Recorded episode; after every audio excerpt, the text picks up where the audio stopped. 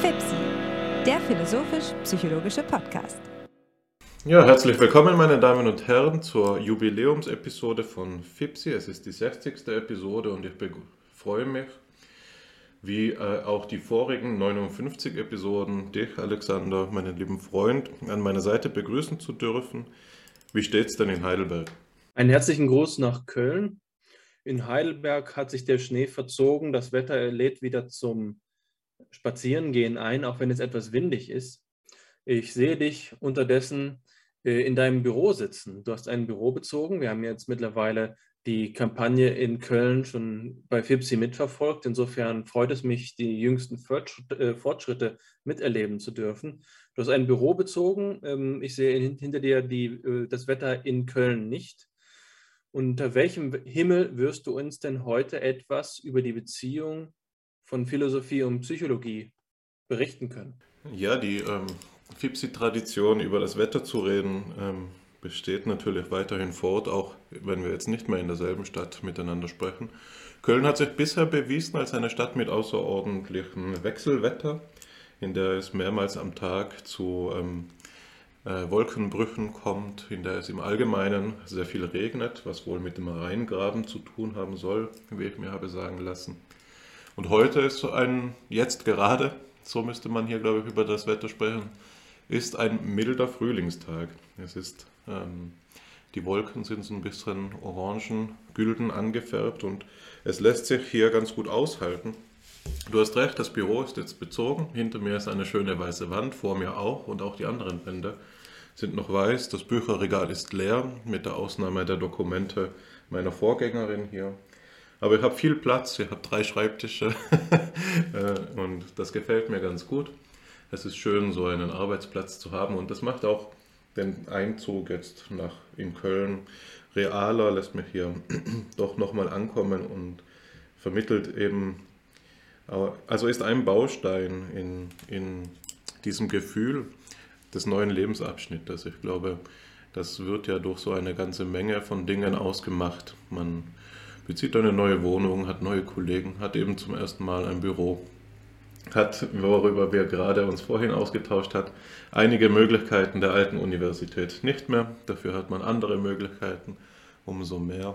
Besonders gut gefällt mir hier beispielsweise, dass ich in nur einer Minute Gehweg an einem großen Körper Wasser sein kann, dem Aachener Weiher, ähm, der das Kölner Universitätsgelände doch irgendwie auszeichnet. Das kenne ich nirgendwo anders. Ja.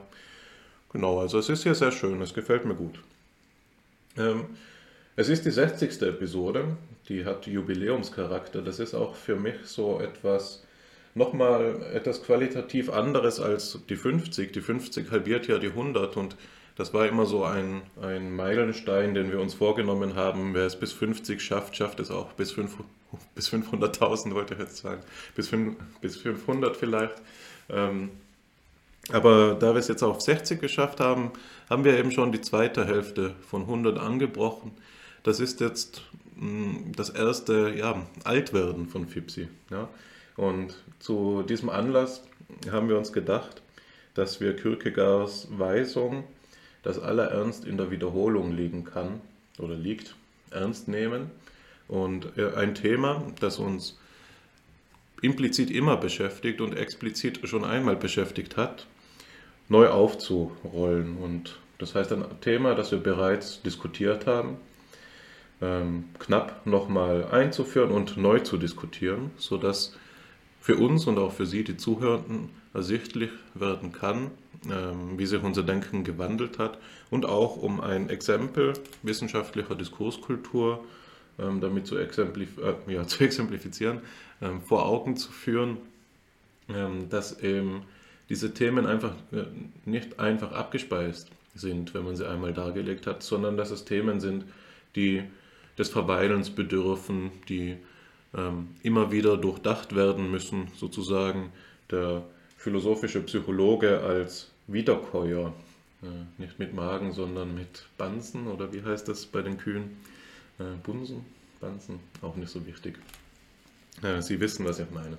Und das Thema, das wir uns vorgenommen haben, ist eben die Frage, äh, betrifft die Frage nach dem Verhältnis von Philosophie und Psychologie und setzt das Ganze in die Metapher der Sprachlichkeit. Was also äh, folgt daraus, wenn wir uns vorstellen, philosophisch und psychologisch wären zwei Sprachen. Ne? Könnten zwei Völker, das eine spricht philosophisch, das andere psychologisch, einander verstehen. Das ist das Thema, mit dem wir uns heute befassen wollen und es ist ein Thema, das vermutlich auf jeder Konferenz, auf der wir bisher gesprochen haben, in der gemischtes Fachpublikum gegenwärtig war, ähm, thematisch wurde, vordergründig wurde. Es ist ein Thema, das man in seiner Wichtigkeit nicht unterschätzen kann. Und um das Ganze aufzurollen, wollen wir den Streit zwischen Roberto Bellarmino und Galileo Galilei als Denkbild verwenden, um diese Frage nach dem Dialog zwischen Philosophie und Psychologie greifbar zu machen. Für die ähm, ja, treuen Zuhörerinnen und Zuhörer von FIPSI wird damit klar sein, welche Episode wir, ähm, an welcher Episode wir wieder anschließen. Das war die Episode, ähm, in der wir von der Vorstandstagung in Konstanz berichtet haben, der Arbeitsgemeinschaft von Philosophie und Psychologie. Dort äh, habe ich diesen Vortrag, ähm, kurz im Vortrag, Impulsvortrag gehalten. Und wir hatten das meiner Erinnerung nach damals kursorisch äh, wieder, wiedergegeben und bereits diskutiert. Und jetzt ähm, wollen wir quasi rückblickend einen Einblick in das tatsächliche Diskussionsgeschehen von damals geben, insofern ich diesen Vortrag wiedergebe. Ich habe das Glück, da deinen Rat angenommen zu haben und ein Manuskript abgefasst zu haben, das ich uns jetzt einmal kurz ähm, vorlesen will. Also wenn du nichts einzufügen hast, mache ich das. Ja, ist gut. Vor beinahe 500 Jahren ereignete sich eine Auseinandersetzung zwischen dem Wissenschaftler Galileo Galilei und, und dem Kardinal Roberto Bellarmino, der das Verständnis davon, was und was nicht als wissenschaftlich gelten darf, von Grund auf äh, geprägt hat. Unser aller Wissenschaftsverständnis steht im Erbe des Aus- und Fortgangs dieses Streits welchen ich im Folgenden kurz mit Blick auf eine mögliche Analogie zu dem Verhältnis von Philosophie und Psychologie skizzieren werde. Dabei möchte ich Sie einladen, Ihre Fantasie schweifen zu lassen, um gemeinsam mit mir die Kluft, die zwischen dem analoger klafft, disziplinär wie historisch, zu überbrücken. In den historischen Details ist meine Darstellung an Paul Pogossians Ausführungen in seinem Buch Fear of Knowledge orientiert. Bis ins 16. Jahrhundert war das ptolemäische Welt, äh, wirkt das ptolemäische Weltbild fort, welches die Erde als das in sich ruhende Zentrum des Universums vorstellt, umschlossen von den astralsphärischen Himmelsgewölben. 1543 ist es Nikolaus Kopernikus Schrift De Revolutionibus, welche vorschlägt, dass die bekannten astronomischen Phänomene und Probleme besser beschrieben und behandelt werden können, wenn die Erde als ein sich täglich um die eigene Achse und jährlich auf kreisförmigen Bahnen um die Sonne drehender Himmelskörper vorgestellt wird. Die elliptische Form der Planetenbahnen entdeckte erst Johannes Kepler, also das ist eine Ellipse, und beschrieb diese exemplarisch für den Mars im Jahre, zwischen den Jahren 1606 und 9 in Astronomia Nova. Damit hob Kopernikus, wenn man so will, das ptolemäische Weltbild aus den Fugen und setzte diesem das sogenannte heliozentrische Weltbild entgegen. Einige Jahrzehnte später gelangen Galileo Galilei unter Zuhilfenahme eines der ersten astronomischen Teleskope einige bedeutungsträchtige Beobachtungen, etwa die der Berge des Mondes, der Monde des Jupiters, der Phasen der Venus oder des Nachweises seinerseits unbekannter astronomischer Körper. Infolge seiner Arbeit welcher in der Tradition der, Kopernika, der kopernikanischen Revolution steht und diese stärkte, wurde Galilei 1615 nach Rom beordert und wegen Häresie angeklagt. Sein juristischer Opponent war der Kardinal Roberto Bellarmino, welcher gegen Galilei für die ptolemäische Kosmoslehre eintrat. Dieser soll Galileis Einladung ausgeschlagen haben, selbst durch das Teleskop zu blicken um sich der Wahrheit Galileis Aussagen zu vergewissern. Bellarmino begründete dies durch den Verweis auf die privilegierte Evidenz, die ihm in der Heiligen Schrift vorliegt. Dem durchschnittlich, durchschnittlichen, akademisch gebildeten Menschen von heutzutage mag die Idee geradezu abstrus erscheinen, die Bibel für astronomische Fragestellungen zu konsultieren. Richard Rorty entwickelt in Philosophy and the Mirror of Nature den Gedanken, dass eben die Befremdung angesichts Bellaminos Argument Ausdruck derjenigen Veränderung unserer Vorstellung von Wissenschaftlichkeit ist, die ihren Anstoß durch die Frage, durch den in Frage stehenden Streit nahm. Rorty fordert uns zu so etwas wie einer Horizontverschmelzung mit den Streitenden auf, um den Sinn der Frage nach der relevanten Evidenz und der Wissenschaftlichkeit im Allgemeinen zu erschließen. Rorty schreibt, und Sie, unsere Zuhörerinnen und Zuhörer, können das als erstes Material mitlesen, das folgende. But can we then find a way of saying that the considerations advanced against, against the Copernican theory by Cardinal Bellarmine, the scriptural description of the fabric of the heavens, were illogical or unscientific? Defended his view by saying that we had excellent independent scriptural evidence for believing that the heavens were roughly Ptolemaic. Was his evidence brought in from another sphere, and was his proposed restrictions of scope thus unscientific? What determines that Scripture is not an excellent source of evidence for the way the heavens are set up? Rortys Ansicht kann wie folgt auf den Punkt gebracht werden.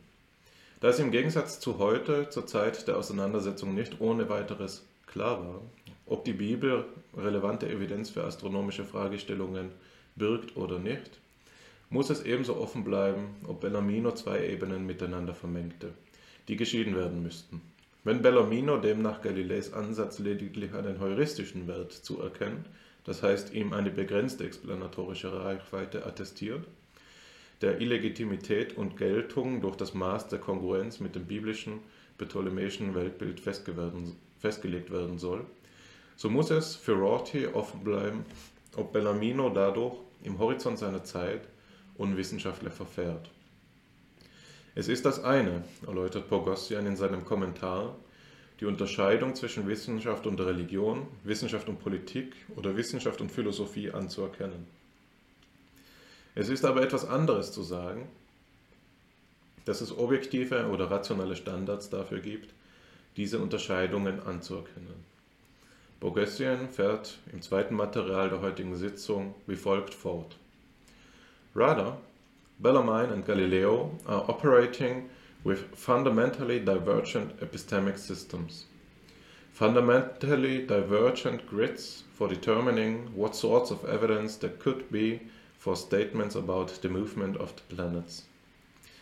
And there is in no uh, and there is no fact to the matter as to which of their systems is correct, a fact that some epistemology might discover, just as there is no fact that can help settle the political dispute between the Mensheviks and the Bolsheviks, or the aesthetic dispute between members of the Bloomsbury Group and the Royal Academy.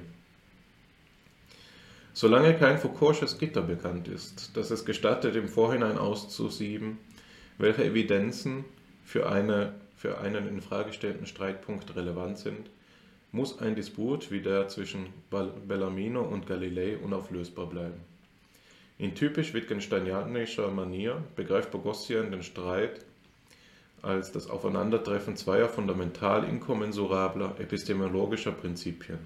Zitat, wo sich wirklich zwei Prinzipien treffen, die sich nicht miteinander aussöhnen, da erklärt jeder den anderen für einen Narren und Ketzer. Zitat Ende. So heißt es in Wittgensteins Übergewissheit. Für Pogossian erhält Rortys Position folglich den Charakter eines konstruktivistischen Relativismus, der deshalb so schwierig zu überwinden ist, weil nicht die Existenz von Tatsachen oder Evidenzen geleugnet wird, sondern lediglich die Existenz von absoluten Tatsachen, von absoluter Evidenz und dementsprechend von einem eindeutigen Ideal von Wissenschaftlichkeit. Zweifelsohne ist Bogossians Position weit davon entfernt, der Weisheit letzter Schluss zu sein und wurde an verschiedenen Stellen, beispielsweise durch McLaughlin, 2008 einen unserer Lehrer aus Heidelberg zu Recht als simplifizierend und polemisch kritisiert. Dennoch ist seine fundamentalistische Wittgensteinianische Analyse nicht ohne Wert. Zum einen sehen wir durch sie den Wert des Streits, denn nur dort, wo nicht mehr gestritten wird, so scheint es, wird Verständigung unmöglich.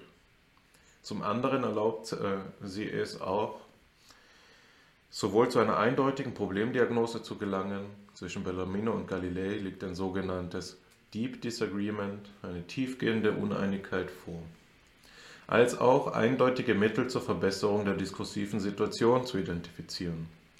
Das Erarbeiten von geteilten, wahrheitskonduktiven Methoden, die Überredung bzw. die Konversion, die Entdeckung einer Perspektive, die die einander widerstreitenden epistemologischen Prinzipien in sich umfasst. Was den letzten Aspekt betrifft, mag man geneigt sein zu glauben, die Philosophie könne eine eben solche umfassendere Perspektive sein, in der die beiden einander widerstreitenden Prinzipien, Offenbarung und Wahrheit, auf verschiedene Tätigkeitsformen zurückgeführt, Glauben und Forschen und auf unterschiedliche Werthaltungen bezogen werden können, beispielsweise Traditionalismus oder Aufklärung oder Fortschritt. Tatsächlich ist es jedoch äh, alles andere als ausgemacht, dass der Philosophie der ausgezeichnete Stellenwert zukommt, von dem aus so etwas wie eine gemeinsame Sprache entwickelt werden könnte, die es wiederum gestatten soll, Uneinigkeiten zu entwirren, die in ihnen versteckten Präsuppositionen zutage zu fördern und als Optionen in einem und demselben diskursiven Feld auf ihren Wert hin zu befragen und befragbar zu machen. Es ist vielmehr so, wie im Zitat oben schon erwähnt, dass das Selbstverständnis der Wissenschaft dazu tendiert, sich mit derselben Strenge von der Philosophie abzuscheiden wie von der Theologie. Demnach eröffnet die Philosophie gerade keine gemeinsame Sprache, sondern spreche ihre ganz eigene und noch dazu schwer verständliche Sprache philosophisch. Wie steht es nun für den uns hier interessierenden Fall? Könnte man unter der Einschränkung des holzschnittsartigen, 500 Jahre alten Bildes, das von der Theologie und der Physik gezeichnet wurde, sagen, dass diese sich zueinander analog verhalten wie die Philosophie zur Psychologie? Könnte man dies weiter zuspitzen und sagen, die Philosophie spricht philosophisch, die Psychologie hingegen psychologisch? Oder ließ es sich ein weiteres Mal unter Rekurs auf eine Unterscheidung Wittgensteins paraphrasieren? Philosophie und Psychologie sprechen zwar miteinander, haben einander aber nichts zu sagen. Ist es nicht bemerkenswert, dass ein Satz, der sowohl in der Philosophie als auch in der Psychologie geäußert werden kann, etwas grundsätzlich Unterschiedliches für die, jeweils, für die jeweiligen Disziplinen bedeuten kann? Betrachten wir den Satz. Niemand kann wissentlich Falsches tun. Eine Philosophin hört hier Sokrates Grundsatz der Ethik, erinnert womöglich diesen oder jenen Kommentar aus der Literatur und fühlt sich an die Wahrheitsliebe als Grundbewegung des Philosophierens erinnert. Vielleicht will sie es auch lieber anders sagen. Niemand kann wissentlich Falsches wollen. Ein Psychologe hingegen, der denselben Satz hört, könnte danach fragen, auf welche Studie äh, sich dieser bezieht, ob ein repräsentatives Sample erhoben wurde, Warum sonst wäre die Rede von niemand gerechtfertigt? Ihm fällt vielleicht die Alkoholsucht als Gegenbeispiel ein oder er möchte einen Versuchsaufbau entwickeln, der es gestattet, die moralische und erkenntnismäßige Konnotation von Falschheit zu operationalisieren und damit empirisch sondierbar zu machen. Eingedenk dieser Unterschiede sind der philosophische und der psychologische Diskurs ohne Zweifel näher beieinander als der theologische und der physikalische. Und wenn auch die zufriedenstellende Erklärung der Sachfrage für die Philosophie nicht ohne Begriffsarbeit, für die Psychologie hingegen nicht ohne Experiment auskommt, so verbindet doch beide ein gemeinsames Streben nach Wahrheit oder ein gemeinsames Interesse an der Psyche.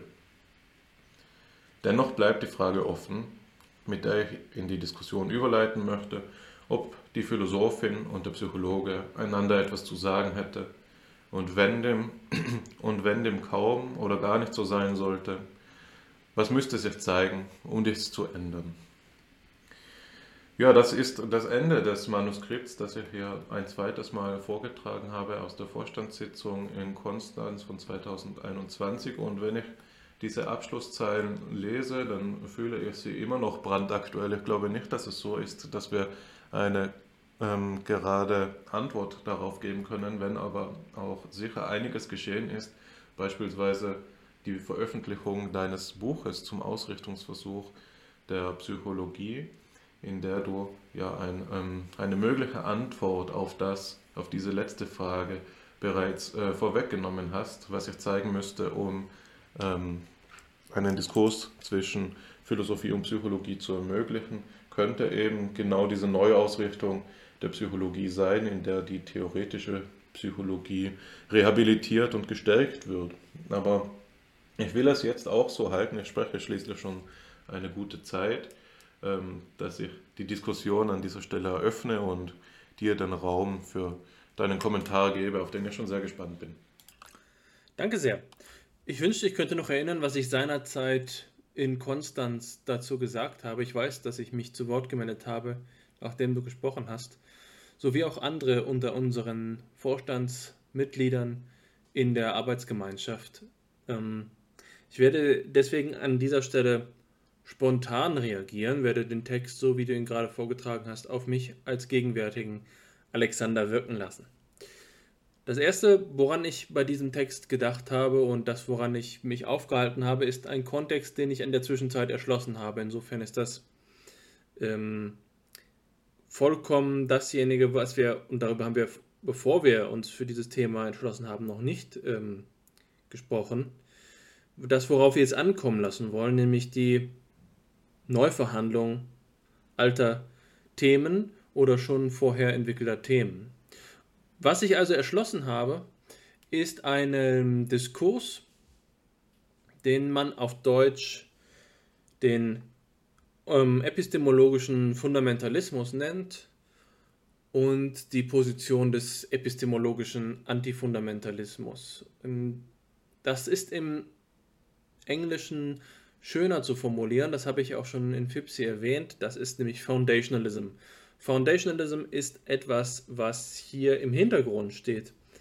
Das steht im Hintergrund bereits dort, wo wir von Richard Rorty sprechen. Richard Rorty ist ein Vertreter der sogenannten postanalytischen Philosophie, eines äh, Zweigs, eines Nebenarms der analytischen Philosophie, der sich kritisch mit dem gesamten Konzept der analytischen Denkart auseinandersetzt. Man kann also sagen, dass es klassischerweise verschiedene Grundströmungen der modernen oder der postmodernen Philosophie gibt, wobei man sagen kann, dass die Kontinentalphilosophie auf der einen Seite steht, auf der anderen Seite heutzutage die analytische Philosophie.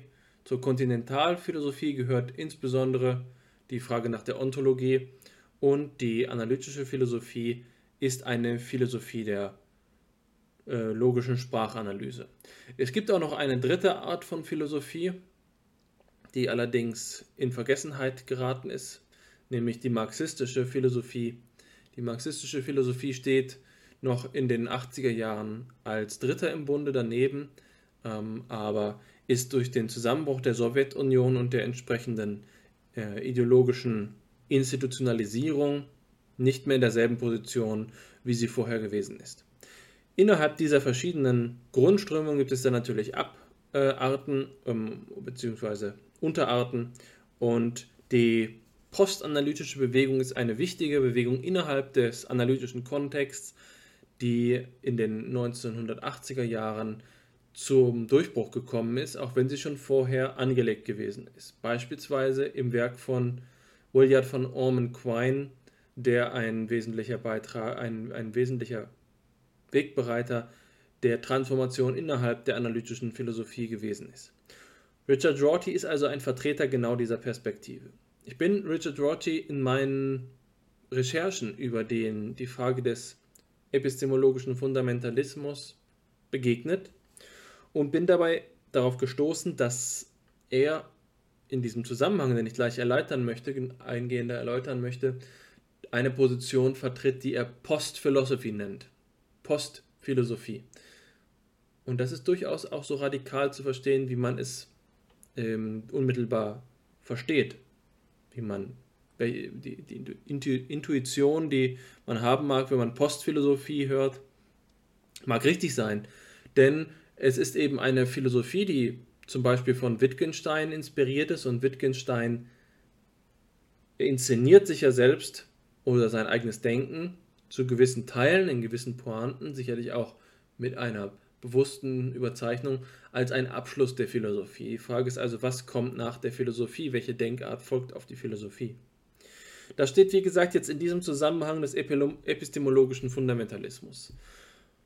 Was ist mit Foundationalism gemeint? Das ist eine klassische Position, die man zunächst bei Aristoteles findet und in der Kontinuität weiterentwickelt wird. Im Kern, darauf, ich will nicht im größten Detail darauf eingehen, geht es um die Auffassung, dass wissenschaftliche Probleme durch eine Deduktion aus der ähm, Philosophie behandelt werden, Grund, zugrunde gelegt werden, dass der wissenschaftlichen Auseinandersetzung mit der Natur oder mit, ihrem, mit anderen Gegenständen ähm, davon abhängig ist, dass die Philosophie das Fundament schafft. Das ist der Grund, weswegen wir hier von Foundationalism sprechen. Diese Auffassung ist eine ähm, Auffassung, die selbstverständlich auf den Perspektiven, auf den Überzeugungen, auf den Ergebnissen der logischen Analyse äh, gegründet ist. Wir haben also die äh, Vorherrschaft der logischen Analyse des äh, Gesamtzusammenhangs von Wissenschaft und Philosophie, die den einzelnen Gliedern dieses Zusammenhangs ihren Platz zuweist. Die Logik als Herrscherin in ähm, dem ganzen Bereich des Wissens, insofern als Philosophie und Wissenschaften durch den Begriff des Wissens zusammengehalten werden. Wenn Wissen wesentlich logisch strukturiert ist, dann ist die Antwort auf das Verhältnis zwischen Philosophie und Wissenschaften in der Logik zu finden. Die postanalytische, postphilosophische Wendung, auch schon die Wendung im Pragmatismus und in Wittgensteins ähm, eigenem Denken, ist jetzt aber diejenige, die Logik zu entthronen, die Logik zu überwinden. Eine Bewegung, die parallel geht, zum Beispiel mit Auffassungen wie dem ähm, wie der postmodernistischen äh, Sozialphilosophie. Wir haben eben schon Foucault angesprochen, der Poststrukturalismus, ähm, die dialektische Philosophie, der, äh, des Dekonstruktivismus und viele weitere dieser Postbewegungen sind grundsätzlich dadurch ausgezeichnet, dass das Ante, das zu dem Post gehört, die Logik ist. Die Logik, die eben von Rorty und Kollegen überwunden wird, wird so überwunden, dass man versucht, etwas aufzuzeigen, in dem der Herrschaftsbereich der Logik an seine Grenzen stößt. Das Beispiel, das Quine wählt, beziehungsweise dass der Zusammenhang, aus dem Quine sein, ähm, seine äh, Rechtfertigung zieht, und das ist eben eine Rechtfertigung, die jetzt nicht mehr einfach nur logisch ist, ist, dass es bestimmte Sachverhalte gibt, die wir ähm, unmittelbar einsehen können, wenn wir sie wahrnehmen, äh, aber diese Wahrnehmungsevidenz, will ich sagen, ist eben nicht identisch mit einer logischen Deduktion. Es ist nicht so leicht, etwas, was in der Wahrnehmung offensichtlich erscheint, und das gilt nicht für alles, sondern äh, Quine bezieht sich auf besondere Fälle von Emotionswahrnehmung, dass ähm, diese Gewissheiten, diese Art von Gewissheit nicht aus der logischen Deduktion stammt und dass sie nicht durch die logische Deduktion vervollständigt werden kann oder repliziert werden kann. Das ist ein eigenständiger Wissensbereich, der nicht durch die logische, durch die Vorherrschaft der Logik ähm, gestrukturiert ist. Die wesentliche Schlussfolgerung daraus, dass Wissensbereiche anerkannt werden, in denen die logische Deduktion nicht gilt oder nicht ausreichend ist, ist dann, dass auch die Gliederung des Verhältnisses zwischen Philosophie und Wissenschaften hinfällig wird. Und das ist etwas, äh, was dieser Argumentationsweise, die wir hier auch in diesem Beispiel finden, nach der Wissenschaftlichkeit und dem ähm, Kardinal und dem Astronomen, dass diese beiden, ähm, dass diese Analogie hervorragend in diesen Zusammenhang passt. In dem Moment, in dem die Logik als Maßstab und als Richtmaß des Verhältnisses überwunden ist, stellt sich die Frage, wie das Verhältnis neu gegliedert werden kann. Und die erste Option ist erst ist offensichtlicherweise, dass die Ordnung preisgegeben wird. Also die alte Ordnung gilt nicht und was dann dabei übrig bleibt, ist nicht eine neue Ordnung unmittelbar, sondern es ist erstmal die ähm, Vakanz der Ordnung. Anders gesagt, das bloße Nebeneinander von Philosophie und äh, Wissenschaften. Das heißt, diese Analogie, die hier gezogen wird ähm, zwischen dem Verhältnis äh, Bellarmin und Galileo, ist, dass diese beiden Wissensbereiche ganz offensichtlicherweise ohne Bezug aufeinander sind, zumindest in, so, in der sozialen Kategorie. Und das müsste man jetzt einordnen. Man kann sagen, na gut, die beiden wollen nicht miteinander reden, aber sie könnten es im Prinzip. Wer das so formuliert, der verlässt sich eigentlich immer noch darauf, dass es eine dahinterliegende, zugrunde liegende Ordnung gibt, nämlich die Ordnung, äh, die wir etwa durch die Logik bezeichnen können, die durch die Logik geschaffen wird. Ähm, das ist ein, eine fundamentalistische oder eben epistemisch fundamentalistische, epistemologisch fundamentalistische äh, Präsupposition. Wenn man sie preisgibt auf Grundlage der postanalytischen Argumentation, dann ist es nicht mehr möglich zu sagen, dass es ja selbstverständlich ist, dass der Bereich des Wissens so etwas wie eine prästabilierte Harmonie hätte. Eine Auffassung, die klassisch ist, aber die durch die Argumentationsweise der ähm, der Postphilosophien vermeintlich ausgehoben wird. Wenn die Logik das Ganze nicht mehr zusammenhält, dann gibt es vermutlich keinen anderen Zusammenhalt. Jetzt ist die Frage, ob das stimmt. Das sind ja zwei verschiedene Aspekte. Erstens kann man sagen, ist es tatsächlich so, dass äh, es keinen anderen Zusammenhalt gibt? Und zweitens kann man fragen, ist denn die Logik tatsächlich so leicht ähm, zu überwinden? Ist Logizismus tatsächlich so naiv? Ist es so leicht, dass man auf ein paar Gewissheiten, die nicht logischer Natur sind, hinweist, um zu zeigen, dass die Ordnung unseres Wissens nicht logisch strukturiert ist? Das sind zwei Fragen.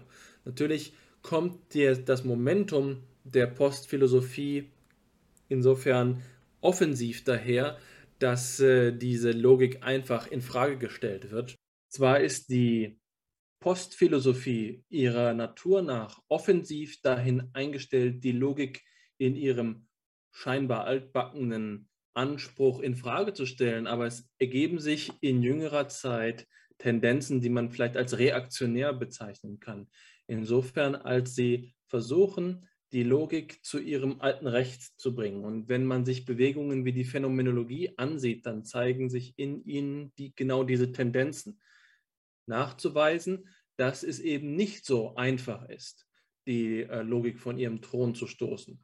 Das ist die eine Seite des Diskurses, die man führen kann. Ist es denn tatsächlich so, dass äh, die Logik so einfach ähm, zu entthronen ist? Und die zweite ist auch eine, die von der Phänomenologie vertreten wird. Gibt es denn nicht auch andere Arten von Ordnungen? Und eine dieser Ordnungen haben wir bei FIPSI auch immer mal wieder angesprochen. Das ist eine Ordnung, die nicht auf Rationalität des Intellekts basiert, sondern auf einer Ordnung, die man zum Beispiel die Ordre du Coeur nennen kann. Eine emotionale Ordnung, eine andere Gegebenheitsweise von Ordnung. Dementsprechend kann man sagen, dass es hier einen Metadiskurs gibt. Es gibt die naive Position eines Logizismus, die daraus resultiert, dass man Verstandeskategorien verabsolutiert. Die wird in Frage gestellt durch die Postphilosophie, die damit auch das Verhältnis zwischen Wissenschaft und Philosophie aushebelt. Und dann gibt es wiederum den Versuch, das Ganze zu heilen, der, dem Angriff der Postphilosophie standzuhalten. Das ist der zugrunde liegende Diskurs, über den wir hier sprechen. Man kann sagen, die beiden Sprachen, das Philosophische und das Psychologische, stehen in einem ähm, komplementären Verhältnis zueinander, weil sie logisch integriert sind. Das ist eine äh, klassische Aussage. Dann haben wir diese postphilosophische Aussage, der Diskurs ist nicht geschlossen, denn es gibt kein ordnungsstiftendes Prinzip wie die Logik. Und dann gibt es die dritte Perspektive, die philosophisch fragt, ähm, ob es tatsächlich so ist, dass es einen ordnungslosen Zustand geben kann. Und wenn ähm, dieser Zustand, dieser chaotische Zustand nicht gegeben ist, welche Form von Ordnung denn möglich ist, die nicht naiv ist, die epistemologisch anspruchsvoller ist als die klassische Position eines Logizismus. Gewisserweise kann man diese mittlere Position auch mit etwas anderem parallelisieren und das ist nämlich der Psychologismus. Der Psychologismus ist gerade die Auffassung, dass die Logik nicht am Anfang steht, dass die Logik nicht die gesamte Struktur gibt, sondern dass es eben empirische Beziehungen und Verhältnisse der Wirklichkeit sind, von denen ausgehend sich die Ereignisse der, ähm, der Geschichte so abspielen, wie sie sich eben abspielen. Dementsprechend könnte man sagen, eben für einen Psychologisten gibt es keine Beziehung zwischen der ähm, den logischen Behauptungen eines Delfins und den logischen Behauptungen eines Menschen. Denn ähm, ihre psychologische Grundstruktur ist voneinander unterschieden. Man könnte so weit gehen, dass man das auf einen Biologismus erweitert und sagt, die biologische Grundstruktur, die neuronale Grundstruktur ist unterschieden, weswegen es nicht möglich ist, diese verschiedenen Erkenntnisbereiche miteinander in Beziehung zu setzen. Und so könnte man jetzt sagen, warum denn nur zwischen Spezies? Man könnte doch genauso gut sagen, innerhalb einer Spezies, da gibt es doch eigentlich auch gar keinen Grund, zum Beispiel neodarwinistisch argumentiert und der äh, Paul Bogossian, der hier auch zitiert worden ist, ist gerade so jemand, der in einer darwinistischen Tradition des Denkens steht, in einer ähm, Tradition, die die äh, auf Herbert Spencer sicherlich in letzter Instanz zurückzuführen ist. Da ist es die, äh, die Idee, die neodarwinistische Idee, dass es gar keine Arten gibt. Also warum sollten wir Speziesunterschiede überhaupt als Kriterium für Erkenntnis- und Wissensgrenzen akzeptieren? Man könnte doch genauso gut zwischen Individuen Grenzen aufziehen. Und da sieht man schon, das geht auf einen, ähm, auf einen Solipsismus hinaus. Das ist sicherlich äh, ein wesentliches Problem mit dieser Argumentationsweise. Ich will es deswegen so sagen. Die Postphilosophie ist eine Provokation und eine Herausforderung für die Bedingungen der Möglichkeit von Denken überhaupt. Man kann das in solche Spitzfindigkeiten wie diese Wittgensteinsche, worüber man nicht reden kann, darüber soll man schweigen, zu Ende bringen. Das äh, hast du in deinem Vortrag auch selbst schon angedeutet dass wir hier die Situation haben, die ja durch dieses berühmte Beispiel vom Löwen illustriert wird. Wenn man mit einem Löwe, wenn ein Löwe sprechen könnte, dann hätte man ihm nichts zu sagen oder er hätte uns nichts zu sagen. Und so könnten wir sagen, der Löwe ist doch hier die Philosophie und wir als Psychologinnen und Psychologen sind außerstande, mit dem Löwen in irgendeiner Weise einen gemeinsamen lebensweltlichen Bezug herzustellen. Wenn ich das Ganze kritisiere, dann würde ich als Philosoph diesen Weg gehen, zu sagen, der Antifundamentalismus wird ähm, in Frage gestellt. Äh, der Antifundamentalismus ist vielleicht eine gültige, valide Kritik auf einer spezifischen Ebene, nämlich dort, wo ein genereller Logizismus, ein Universalitätsanspruch der Logik in Frage gestellt wird.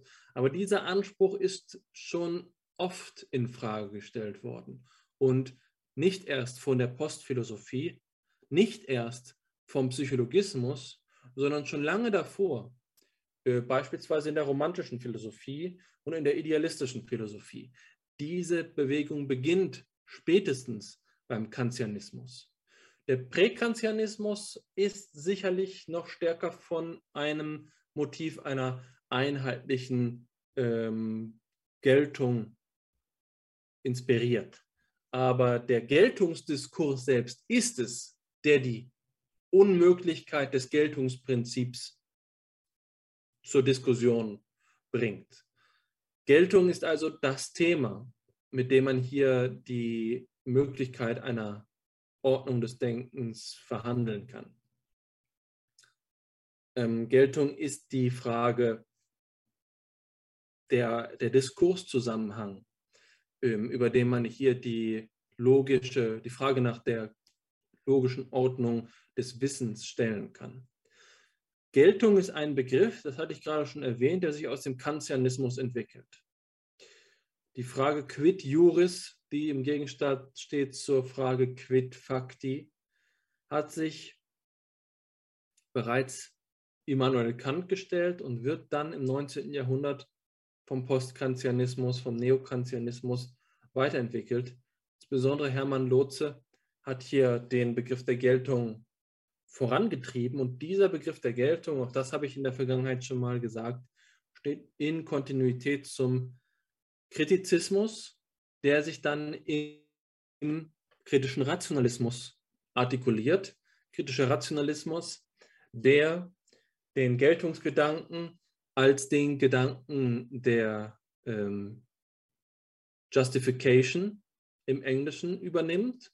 Und Justification kann man auch in anderen Übersetzungen Validity nennen. Die Frage nach der Validität, die wir in der Psychologie gut kennen, hat ihre Wurzeln im Geltungsdiskurs des äh, 19. Jahrhunderts. Man kann also die Frage stellen, warum sind die Hauptgütekriterien für psychologische Messungen Reliabilität, Objektivität und Validität, während Objektivität ganz offensichtlicherweise auf diesen kritizistischen Zusammenhang verweist, ist das bei Validität vielleicht nicht so offensichtlich. Aber Validität ist eine Variante des Geltungsdiskurses.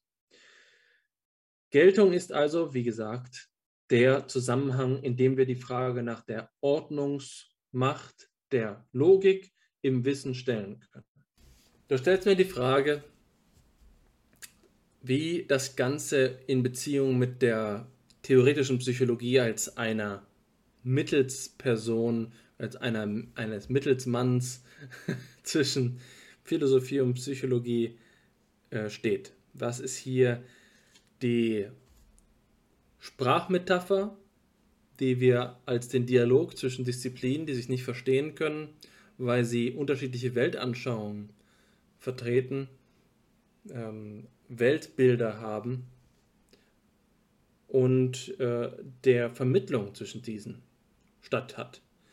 Ich glaube, dass wir diese Vermittlung nur durchführen können, wenn wir die Diskursebene erreichen, auf denen es sichtbar wird, was hier tatsächlich geschieht.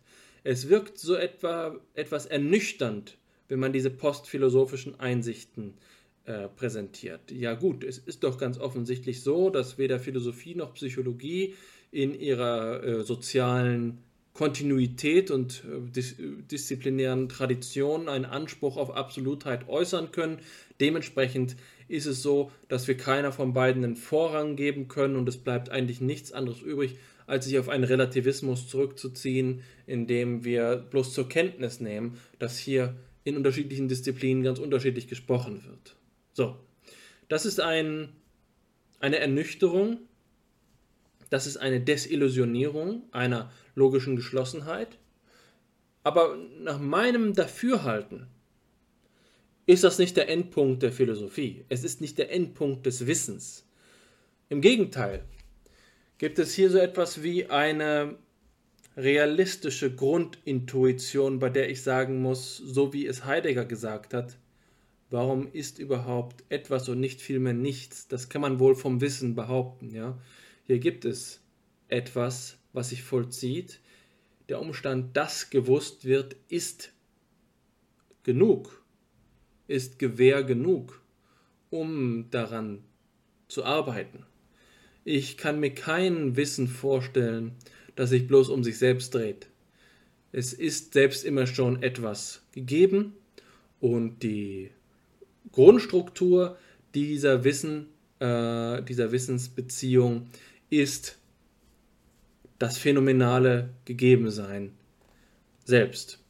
Anders gesagt, wenn ähm, mir jemand sagt, dass sich alles Wissen darin erschöpft, dass es beliebige, konstruierte, austauschbare und nicht über den eigenen Tellerrand hinaus blickende Traditionen von bloßen sprachlichen Äußerungen gibt, dann würde ich auch da sagen, selbst wenn das so sei, haben wir doch immer noch den Umstand dieser sprachlichen Äußerungen, der selbst phänomenal erklärt werden muss, der selbst etwas ist, was strukturellen Charakter hat.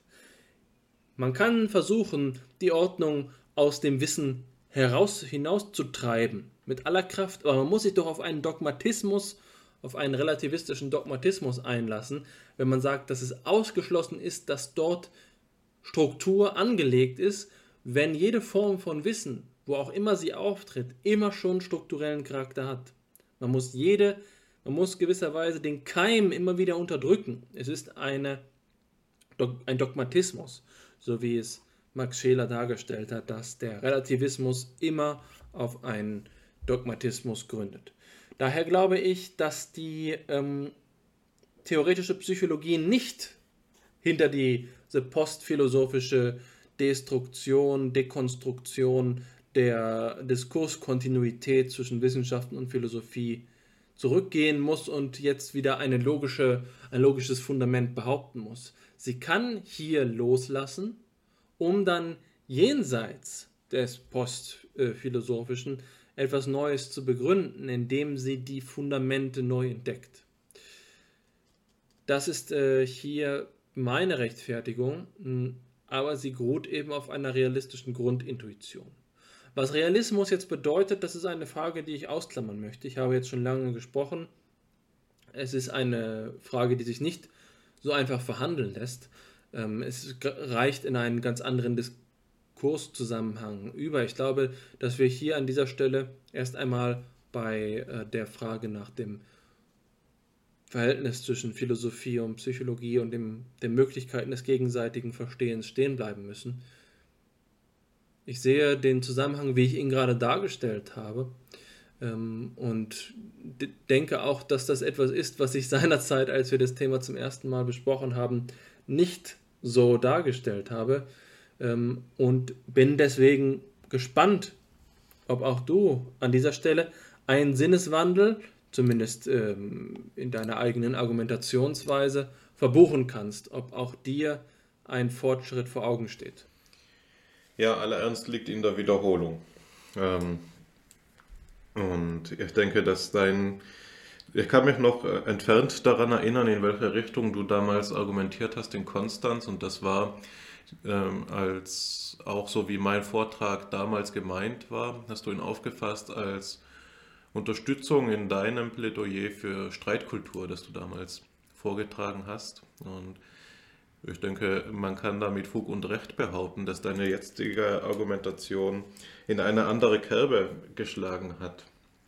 Und dass dieses Kierkegaard-Wort, das ich gerade noch einmal wiederholt hatte, eben eine gewisse Tiefe und Wahrheit in sich birgt. Ne? Also Wiederholung in der Theoriebildung oder im theoretischen Diskurs ist auch nochmal etwas anderes als diese Frage, oder es ist auch auf eine merkwürdige Weise verwandt mit dieser Frage, wie wir sie aus der Experimentalliteratur kennen, in der Psychologie, in der eben, in der es heißt, äh, in der es in der Testtheorie zum Beispiel zum Problem wird, ob denn gleiche Bedingungen überhaupt wiederhergestellt werden können. Also kann eine, Situ eine Aufgabe, sagen wir einmal, überhaupt zwei Probanden präsentiert werden, wenn doch eben äh, die Raumzeit immer fortschreitet. Also das ist das Minimum an Unwiederholbarkeit, ist, dass eben die Experimente in der realen Zeit stattfinden. Und so ist es auch mit unserer Diskussion. Natürlich verhandeln wir hier ideale ähm, Fragen, insofern es Fragen der Geltung sind, um diesen Begriff von dir aufzugreifen, aber doch als raumzeitlich situierte Menschen immer auf, in einer anderen Stimmung, in einer anderen theoretischen ja, wie soll man sagen, Verfassung unserer Beschäftigung. Ne? Also wir haben ja auch andere Hintergrundthemen, mit denen wir uns gerade beschäftigen und ich denke, das ist auch das Minimum an ähm, Bedeutungsverschiebung, die einer jeden solchen Diskussion inheriert. Aber bevor ich weiter diesen Wiederholungsbegriff auseinandernehme und da vielleicht noch, das wäre jetzt meine nächste Intuition gewesen, psychoanalytisch würde, will ich doch auf das zu sprechen kommen, mit dem du geendet hast. Und das war die Frage nach dem Realismus. Äh, das will ich nur kurz bereden, besprechen, da ich dir recht darin gebe, dass wir auf ähm, die inhaltliche Ebene zurückschwenken sollten und ähm, den Sonderfall des Gesprächs von Philosophie und Psychologie behandeln oder, und betrachten sollten. Aber ich will es doch nicht als loses Ende einfach ähm, unabgeschlossen liegen lassen, was du gesagt hast. Ich denke, dass für mich der Unterton von viel, vielem dessen, was du gesagt hast, es war, dass wir es hier mit Sonderproblemen zu tun haben, so wie sie sich allererst im Pragmatismus stellen, also in dieser besonderen Variante postanalytischer Philosophie, deren Ausdruck Rortys Zitat war, mit dem wir uns befasst haben. Und als du von der Entthronung der Logik gesprochen hast, ist mir aufgefallen oder wieder eingefallen, was ich in einer nochmal anderen Episode bei Fipsi über, über Rorty recherchiert habe, nämlich in der ersten, im ersten Auftritt, bald kommt ja der zweite von Professor Kügler, äh, weil Kügler sich äh, Rortys Zitat zum Motto gemacht hat, dass die Philosophie nichts anderes sei als die Stimme des ewigen Selbstgesprächs der Menschheit. Und dieses Selbstgespräch nimmt selbstredend die verschiedensten Formen an. Rorty muss ja auch als jemand begriffen werden, der ähm, kulturvergleichend gearbeitet hat und insofern ähm, verschiedene ja, Modalitäten der Selbstverständigung, sage ich jetzt einmal, nicht nur Logos, sondern auch Mythos und so weiter, ernst genommen hat. Und im Zuge eben deiner Ausführungen habe ich noch einmal in den Plato Stanford Edu Artikel zu Rorty geschaut, wo es, der sich um verschiedene Themen dreht. Ich denke, für die, für die Diskussion, die wir führen, sind zwei davon besonders interessant. Einmal der Punkt, der, dass Rortys Philosophie auch als Integration von Historismus und Naturalismus aufgefasst werden muss und einmal im Lichte seiner Kritik der Repräsentation, also der Idee der Spiegelung ähm, der Welt im Bewusstsein oder der Be des Bewusstseins in der Welt, weil beide diese Themenfelder besonders guter Ausdruck davon sind, ähm, dass wir es hier eben mit einem ja, dezidiert pragmatischen Problemfeld zu tun haben, also ein Pro Problemfeld des Pragmatismus. Und ich bin einmal so frei und lese eine kleine Passage aus Plato Stanford Edu vor. Dort geht es um den Rortys Antirepräsentationalismus, weil der Begriff der Repräsentation auch einer ist, den wir hier immer wieder behandelt haben. Und es ist eine Passage, die Rortys Auffassung von Wahrheit betrifft, die in einer Davidsonianischen Tradition steht, also auf Davidsons Kritik der Korrespondenztheorie der Wahrheit aufbaut und der ähm, Scheme-Content-Unterscheidung. Rortys Auffassung selbst bezeichnet sich als Conversationalist, also als konversationalistische äh, Position und die Passage, die ich dazu vorlesen möchte, lautet wie folgt. It is the other side of his anti-representationalism which denies that we are related to the world in anything other than causal terms. Differently put, Rorty argues that we can give no useful content to the notion that the world, by its very nature, rationally constrains choices of vocabulary with which, uh, with which to cope with it. This has implications for Rorty's view of the contribution of philosophy to the intellectual progress. Zitat von Rorty. What matters in the end are changes in the vocabulary rather than changes in belief. Changes in the truth value candidates rather than assignments of truth value. Zitat Ende. As Rorty reads philosophy, its significant achievements are not discoveries of the truth or falsehood of certain propositions, but innovations of our descriptive, of our descriptive capacities, changes in which we are able to say and think.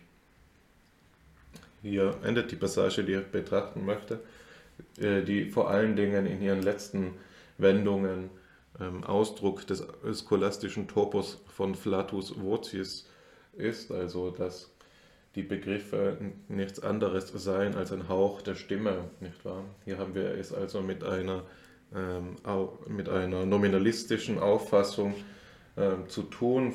Rorty sagt hier, der größere Fortschritt, den wir durch das äh, Philosophieren erreichen können, liegt darin, neue Vokabeln zu finden, als neue Überzeugungen. Und es geht nicht so sehr darum, Wahrheiten und Falschheiten zu entdecken, sondern Arten und Weisen zu entdecken, in denen Wahrheit und Falschheit verhandelt werden können. Und ich denke, dass das wie die Faust aufs Auge passt zu dem, wovon dieser Streit zwischen dem Kardinal Bellarmino und dem Physiker Galileo handelt, da ähm, retrospektiv es ja so gelesen wird von Rorty und auch von Bogassian und ich würde mich dieser Leseweise auch zu einem guten Teil anschließen, und, aber nicht aus einer pragmatischen, sondern wie du aus einer realistischen Intuition, nämlich dass das, was damals geschehen ist, Galileos Fortschritte, ebenso etwas war wie eine neue Art und Weise, Wahrheit und Falschheit zu verhandeln. Nicht wahr? Wir haben in dieser holzschnittartigen Gegenüberstellung ja einmal eine, eine Evidenzquelle für astronomische Fragen in der Schrift, in der Heiligen Schrift, der Bibel, und auf der anderen Seite eben eine Neuerung, in, eine Neuentdeckung von Evidenzquellen durch empirische Beobachtung, Experiment und Theoriebildung durch Galileo. Und dieses Framing dieses gesamten Diskursfeldes als eben ähm, nominalistisches, pragmatisches lässt, denke ich, auch ersichtlich werden für die Hörerinnen und Hörer noch einmal, wieso ähm, du hier so lange von der Geltung gehandelt hast. Die Geltung, hast du gesagt, ist das, was das diskursive Feld ordnet, nicht wahr? Also das, was eine logizistische und eine psychologistische äh, Position äh, miteinander vergleichbar macht, ist, dass sie doch Geltungsansprüche vertreten, indem sie Wissen aufstellen und indem äh, du hier von der Geltung sprichst und ja auf diesen wichtigen Kontext hinweist, dass wir das noch heute tun, wenn wir von der Validität als Gütekriterium psychologischer Forschung sprechen, ähm, dann erkennen wir implizit schon so etwas an wie eine Objektivität dieser Geltungszusammenhänge. Das heißt, wir sagen, anders als ähm, wir sagen anders als ein radikaler Relativist, was Rorty, glaube ich, gleich wenig ist wie Wittgenstein, aber es ist trotzdem wichtig, uns davon abzugrenzen, nicht, dass das, was gilt, bloße Frage der Konvention beispielsweise wäre, der Übereinkunft oder geradezu historisch, sondern es ist eben etwas, das ein gewisses Eigenleben hat und ich glaube, an dieser Stelle begnüge ich mich damit, an die Idee der dritten Welt, ähm, auf diese Idee zu verweisen, wie sie beispielsweise bei Popper verhandelt wird. Jetzt hast du ja gesagt, ähm, dass das, was da diskutiert wird, ähm, auch auf Wittgenstein bezogen ist. Und da hast du natürlich recht, mit Recht, das Beispiel des Löwen wiedergegeben. Also ich bin ja in diesem Diskurs etwas tiefer drin, weswegen mir eine kleine Ungenauigkeit in deiner Paraphrase aufgefallen ist die eben zwei wichtige Begriffe ähm, ver vermischt hat. Das soll nicht heißen, dass es ähm, nicht sinnvoll und richtig war, so wie du es gesagt hast, aber vielmehr soll es äh, mir dazu dienen, diesen Unterschied zu elaborieren und dann noch mehr aus diesem Bild eben herauszuholen. Also du hast ja gesagt, der Philosoph ist der Löwe und selbst äh, wenn er zu uns sprechen könnte, er hätte uns nichts zu sagen. Wenn ich mich richtig erinnere, heißt es in den philosophischen Untersuchungen, ähm, selbst wenn der Löwe sprechen könnte, wir könnten ihn nicht verstehen. Also der Unterschied hier ist der zwischen ähm, Sagen und Verstehen. Und der, äh, das Zitat, das ich im Text behandelt habe, war ja auch der Unterschied zwischen Sprechen und Sagen. Also man kann bei Wittgenstein einmal sprechen, das ist beispielsweise so etwas, wie ich es gerade tue. Ich ähm, spreche meine Sätze aus und erzeuge damit Schall, die kommen bei dir an. Und das heißt aber noch nicht, dass du sie verstehen musst oder nicht, oder dass ich dir damit etwas sagen würde oder nicht. Das Sagen ist jetzt ein besonderer Begriff bei Wittgenstein, weil er mehr oder weniger auf den Bereich der Propositionen der Naturwissenschaft begrenzt werden kann, zumindest im, im Traktatus macht er das noch äh, auf diese Weise deutlich und dass diese verständlich sind auf eine Weise, in, auf eine besondere Art und Weise, nämlich dass sie ja, wahrheitswertfähig sind. Dem Gegenüber diesem Unterschied von Sagen und Sprechen steht ein weiterer Begriff und daher ist besonders interessant und das ist der Mehrwert meiner Kritik an dieser Verwendung der Metapher, das ist nämlich der Begriff des Schweigens. Na, Wittgenstein ist ja bekannt für seine quietistischen Fassungen, was ähm, Fragen der Religion, der Mystik, der Ethik und so weiter angeht. Das ist ähm, schon im Ende des Traktatus gegenwärtig. In den philosophischen Untersuchungen und über Gewissheit dann noch einmal elaborierter. Aber die Position hier wäre die, dass das, worüber die Theologie handelt, also das, worüber es Bellarmino geht und auch das, worum es uns in großen Teilen unserer philosophischen Reflexionen bei Fipsi geht, eigentlich eben metaphysisch im Sinne dieser postanalytischen Philosophieauffassung ist und das heißt irgendwie obskur, schlecht oder nicht eindeutig behandelbar und in den Bereich dessen fällt, worüber man besser schweigen sollte. Also worüber man nicht sprechen kann, darüber muss man schweigen, heißt bei Wittgenstein nicht nur so etwas wie erkenne die Grenzen deines Wissens und sage nur, was du gut begründen kannst, sondern es ist ein, eine emphatische Auffassung darüber, was der Gegenstand einer guten Philosophie überhaupt sein kann. Und das ist eben eigentlich zu einem guten Teil eine Aufklärung der Propositionen der Naturwissenschaft. So die Leseweise vor allen Dingen des Wiener Kreises. Ähm, und eben nicht das, was die Philosophie für Jahrtausende schon getan hat, nämlich das immer wieder Neuwälzen der immer selben alten Probleme. Dass wir dieser Auffassung uns nicht anschließen, ich glaube, das wird so klar wie kaum etwas anderes aus dem Programm von FIPSI, in der wir ja eigentlich fast jede Episode damit beschließen, mit einer gewissen Selbstzufriedenheit auch am ewigen Gespräch dieser äh, Philosophia Perennis teilgenommen haben zu dürfen. So, jetzt bin ich an einem Punkt, an dem ich diesen äh, Kontext verlassen möchte und aber eben informiert von diesen Unterscheidungen, wie wir sie gerade aufgestellt haben, noch einmal genauer auf das Thema ähm, zu, zu schauen äh, kommen möchte, zu sprechen kommen möchte, das uns heute beschäftigt, nämlich ob philosophisch und psychologisch zwei Sprachen sind, die vielleicht nur begrenzt ineinander übersetzbar sind, eben die vielleicht miteinander gesprochen werden können, die einander aber dann nichts mehr zu sagen hätten.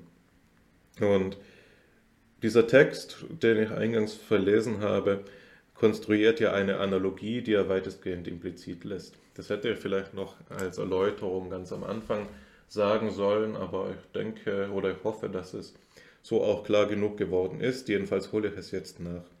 Was ich damit meine, ist, dass die Analogie aufgezeichnet, aufgezeigt wird zwischen Physik und Theologie auf der einen und Psychologie und Philosophie auf der anderen Seite.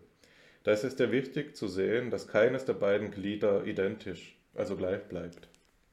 Also keine, äh, kein äh, Glied dieser Verhältnisanalogie ist identisch. Die Philosophie soll hierfür analog sein zur Theologie, die Psychologie zur Physik. Es ist aber wichtig zu sehen, dass es, da, dass es ähm, eben wichtige Unterschiede gibt. Ne? Also auf der einen Seite ist es ja so, dass zwischen dieser Trennung von Physik und Theologie heute über 500 Jahre liegen, zwischen der von Philosophie und Psychologie heute aber etwas über 100 Jahre liegen.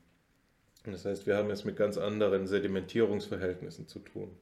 Auf der anderen Seite könnte man, wenn man die Verhältnisglieder vertauscht, ähm, sehr einfach feststellen, dass das Verhältnis von Physik und Philosophie eben nicht so ist wie das von Physik und Theologie. Die Abgrenzung, die von der Theologie vorgenommen wurde, ist viel absoluter, viel strenger als die, die von der, Physik, äh, von der Philosophie vorgenommen wurde, wenngleich auch diese Abgrenzung stattgefunden hat. Und das Gleiche gilt für die, für die Psychologie. Religionspsychologie ist ein Thema, in, das hier eine Ausnahme bildet und Lars Alolio Necke, der ja einer unserer Gäste war, hätte dazu sicher einiges zu sagen, aber historisch besteht kein Zweifel daran, dass die Theologie ähm, in der Psychologie mehr oder weniger keine Rolle spielen soll nach der Wissenschaftsauffassung der meisten ähm, Psychologen. Es gilt ähm, nur mit einer Einschränkung das Gleiche für die Philosophie.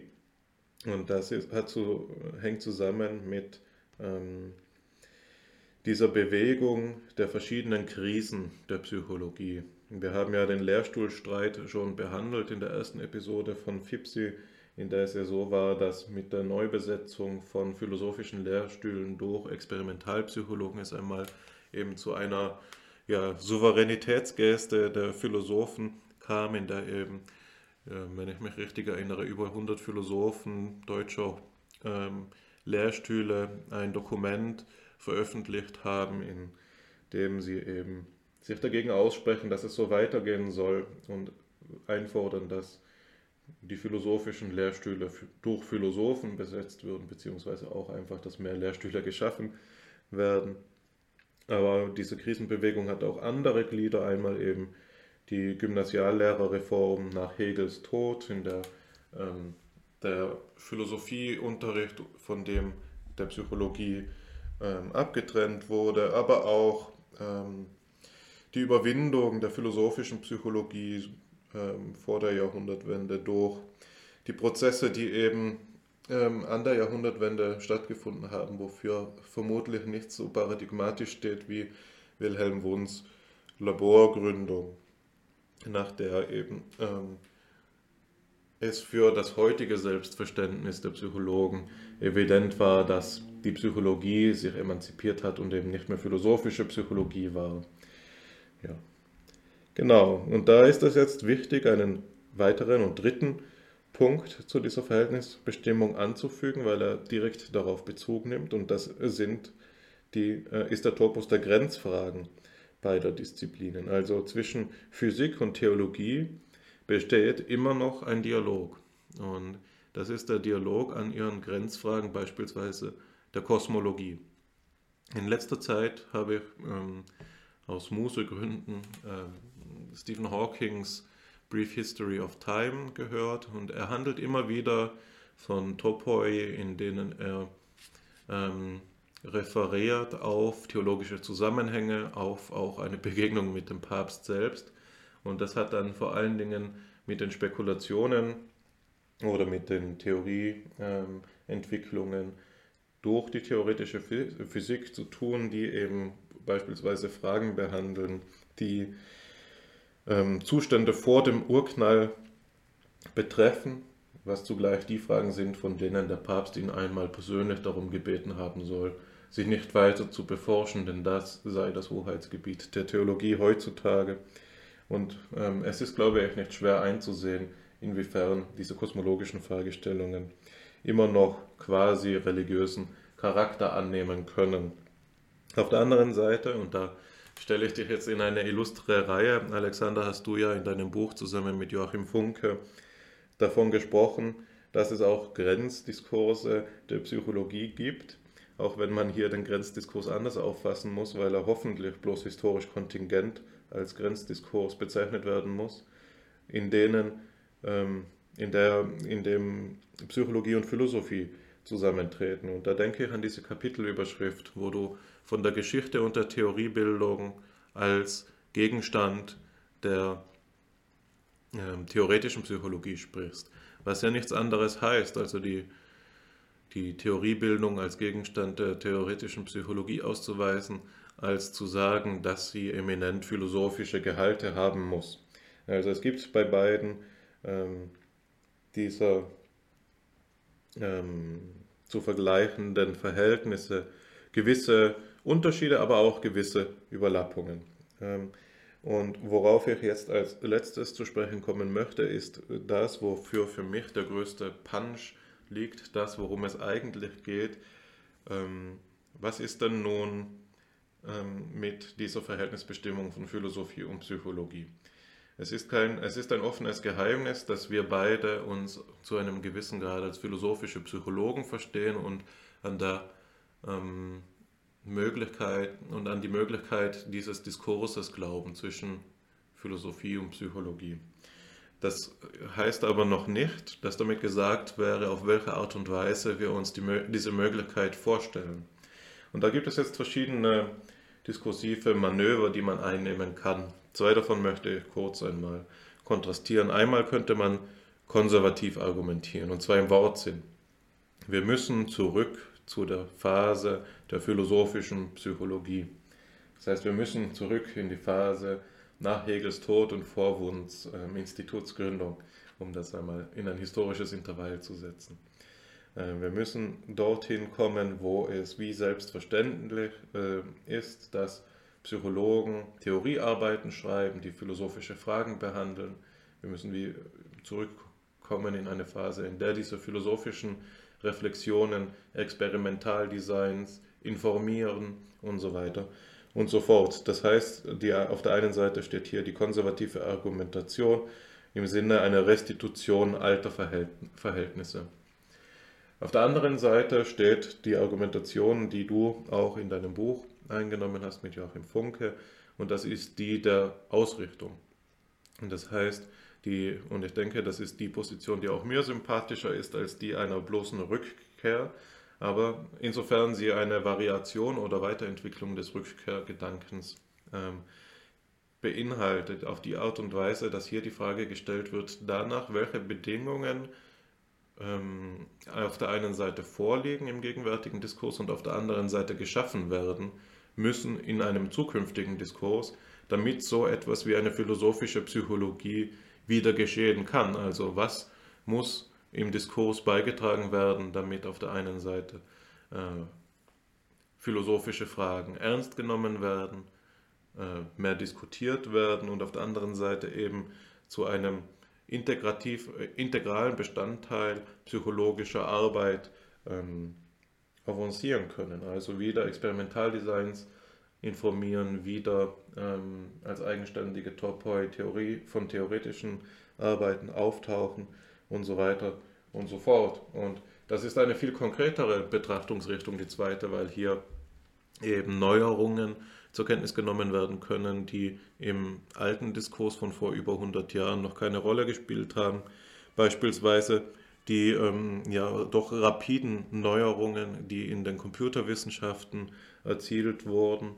Wir haben erst vor einigen Tagen im Chat uns darüber ausgetauscht, dass der Trend zur Softwareentwicklung der Computerwissenschaft in dem Sinne einer ja, metaphorischen Interpretation ja doch als einer weg von der physikalischen Basis, der Hardware, hin zu eben der Virtualität einer Quasipsychologie begriffen werden könnte. Insofern ähm, könnte man hier sagen, wir haben einen ganz konkreten drittdisziplinären Bezug, der uns gestattet, eine ganz andere Wiederentdeckung von philosophischer Psychologie an, durch die Computerwissenschaft anzudenken. Wer sonst als die philosophischen Psychologen sollten zu diesen ähm, ja, Sichtungen von Zusammenhängen in der Lage sein und wer sonst müsste sich damit mehr auseinandersetzen als du und ich hier bei unserem ja, Herzensprojekt FIPSI. Deine zahlreichen Gedanken haben mich inspiriert zu einigen äh, begleitenden und komplementären Ausführungen, die ich an dieser Stelle ähm, in loser Ordnung hinzufügen möchte. Du hast mh, hm, davon gesprochen, und ich glaube, das ist, äh, das ist sachlich richtig, aber philosophisch noch ähm, fragwürdig, dass wir es mit dem Verhältnis zwischen Disziplinen zu tun haben. Der Begriff der Disziplin, das hatte ich glaube ich schon einmal gesagt, scheint mir so etwas wie ein Lückenbüßer zu sein, wenn wir eben sagen wollen, dass wir hier das Heterogene von Philosophie und Psychologie vereinen äh, oder unter einen Begriff bringen, eine Kategorie bilden. Was ist denn überhaupt die Beziehung zwischen Philosophie und Psychologie? Ja, selbst dieser Begriff der Disziplin ist ja schon eine Kategorisierung und damit eine Anwendung ähm, von, äh, von Strukturkriterien auf den Wissensbereich selbst. Wenn wir sagen, die Wissenschaften und die Philosophie tragen zum Wissen bei, dann haben wir damit schon implizit eine Ordnung unterstellt, nämlich die Kategorisierbarkeit in Disziplinen, eine rein formale. Da möchte ich jetzt aber noch weitergehen. Der Punkt ist der folgende. Was heißt denn überhaupt Disziplinarität? Und vor allen Dingen, was heißt es, von Disziplingrenzen zu sprechen? Wir können sagen, ähm, das ist sicherlich die radikalste Position, dass es so etwas nur idealisiert gibt. Tatsächlich ist es doch so, dass wir ähm, die Möglichkeit haben, von jeder Form von Wissenserwerb und Argumentationsweise in einem ganzheitlichen Sinne so zu sprechen, dass die Disziplinsunterscheidungen nur formaler, besser gesagt sozialinstitutioneller Natur sind. Man könnte dann sagen, jede Form von denkerischem, systematischem, konzeptuellem, begrifflichen äh, Gedankengang, Auseinandersetzung mit dem, äh, mit dem Wissen selbst, mit den Problemen, die sich unserem Wissen stellen, ist ein einheitlicher Zusammenhang, den man beispielsweise Diskurs nennen kann. Diskursivität ist dann das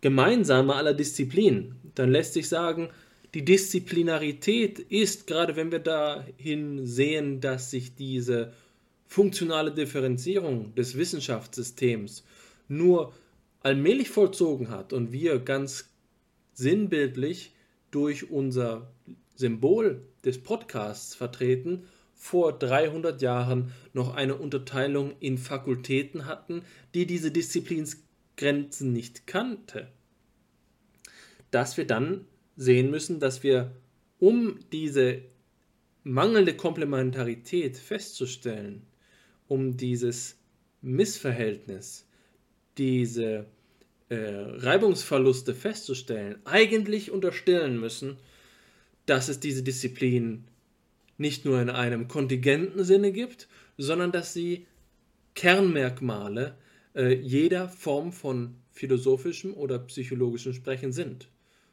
Und das passt ganz gut zu einem, einer eigenen Naivität auf meiner Seite. Vor kurzem erst habe ich einen Aufsatz mit Alexandre Mitro abgesprochen, eine Art von Schriftgespräch, das äh, in einem Jubiläumsband des Journals für Psychologie veröffentlicht wird.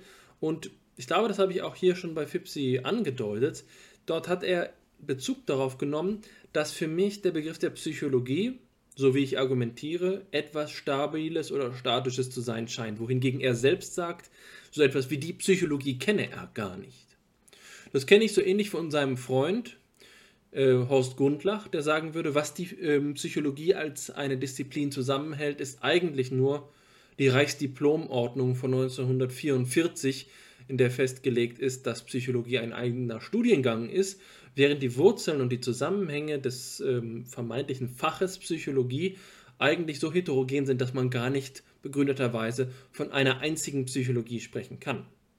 Man kann also sagen, derjenige, der behauptet, es gäbe zwischen einzelnen Wissenschaften und der Philosophie einen Graben, der wesentlich dazugehöre, der begehe einen Fehler. dann kann man aber sich daraufhin zurückziehen und sagen, ja, womöglich sind die Disziplinsgrenzen innerhalb der Wissenschaften verhandelbar, aber doch nicht zwischen Philosophie und Wissenschaften. Gerade dann, wenn wir zum Beispiel mit Heidegger sagen, und das war ja eines unserer ersten Themen in FIPSI, dass die Wissenschaft nicht denke.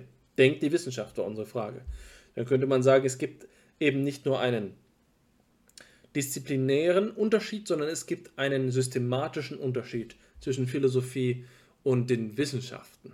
Dann ist die Beziehung zwischen beispielsweise den Computerwissenschaften, die du gerade angesprochen hast, und äh, Philosophie und Psychologie eben nicht mehr ein symmetrisches. Das ist dann nicht einfach nur eine Triangulation mit einem Dritten im Bunde, ein, ähm, ein Gleicher unter Gleichen, sondern dann tritt der, die Computerwissenschaften treten die Computerwissenschaften, die auf der Seite der Psychologie stehen, der Philosophie gegenüber.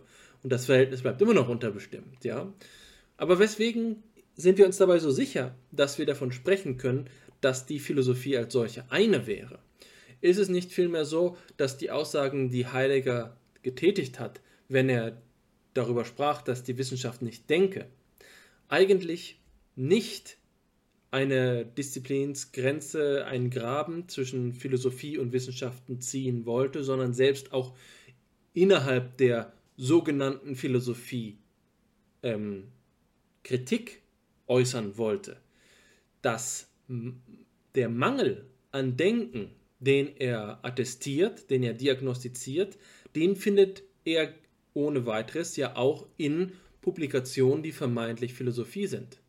Das heißt, wir haben hier keine Realgrenze, sondern wir haben eine Idealgrenze. Wir haben etwas, was wir unter Umständen sogar so weit treiben können, dass wir sagen, heute ist ähm, Richard Rorty ein Philosoph, morgen aber ist er bloß ein Wissenschaftler, insofern als er da nicht denkt, sondern beispielsweise ähm, eine Aussage auf Grundlage einer Präsupposition philosophischer Natur tätigt, die er selbst nicht bedenkt. Ja? Das ist sicherlich ein Problem, bei dem wir dann realisieren, dass diese Disziplingrenzen und die Grenzen zwischen Philosophie und Wissenschaft nicht statisch sind. Zumindest nicht praktisch statisch. Es kann also auch unterkommen, dass jemand, der vermeintlich bloß Psychologie betreibt, im Labor sitzt, plötzlich zum Denken kommt. Ja. Und das ist ja etwas, was wir unabhängig von, ähm, von solchen Beziehungen, die sich einfach nur auf Publikationspraktiken und soziale Tradition berufen, wie gerade so etwas wie diese postmodernistische Denkart, äh, davon unabhängig denken müssen. Man, man kann, auch wenn man bloß in der Tradition der Wissenschaft steht, plötzlich zu denken anfangen, ließe sich mit Heidegger sagen. Das zeigt auf, dass der Begriff der Disziplinsgrenze mit so einem bloßen Nominalismus nicht gefasst ist. Wir können nicht einfach sagen, hier die Philosophie, dort die Psychologie. Das ist ja selbstverständlich. Nein, im Gegenteil, es ist nicht selbstverständlich und dadurch wird das Verständigungsproblem ein ganz anderes.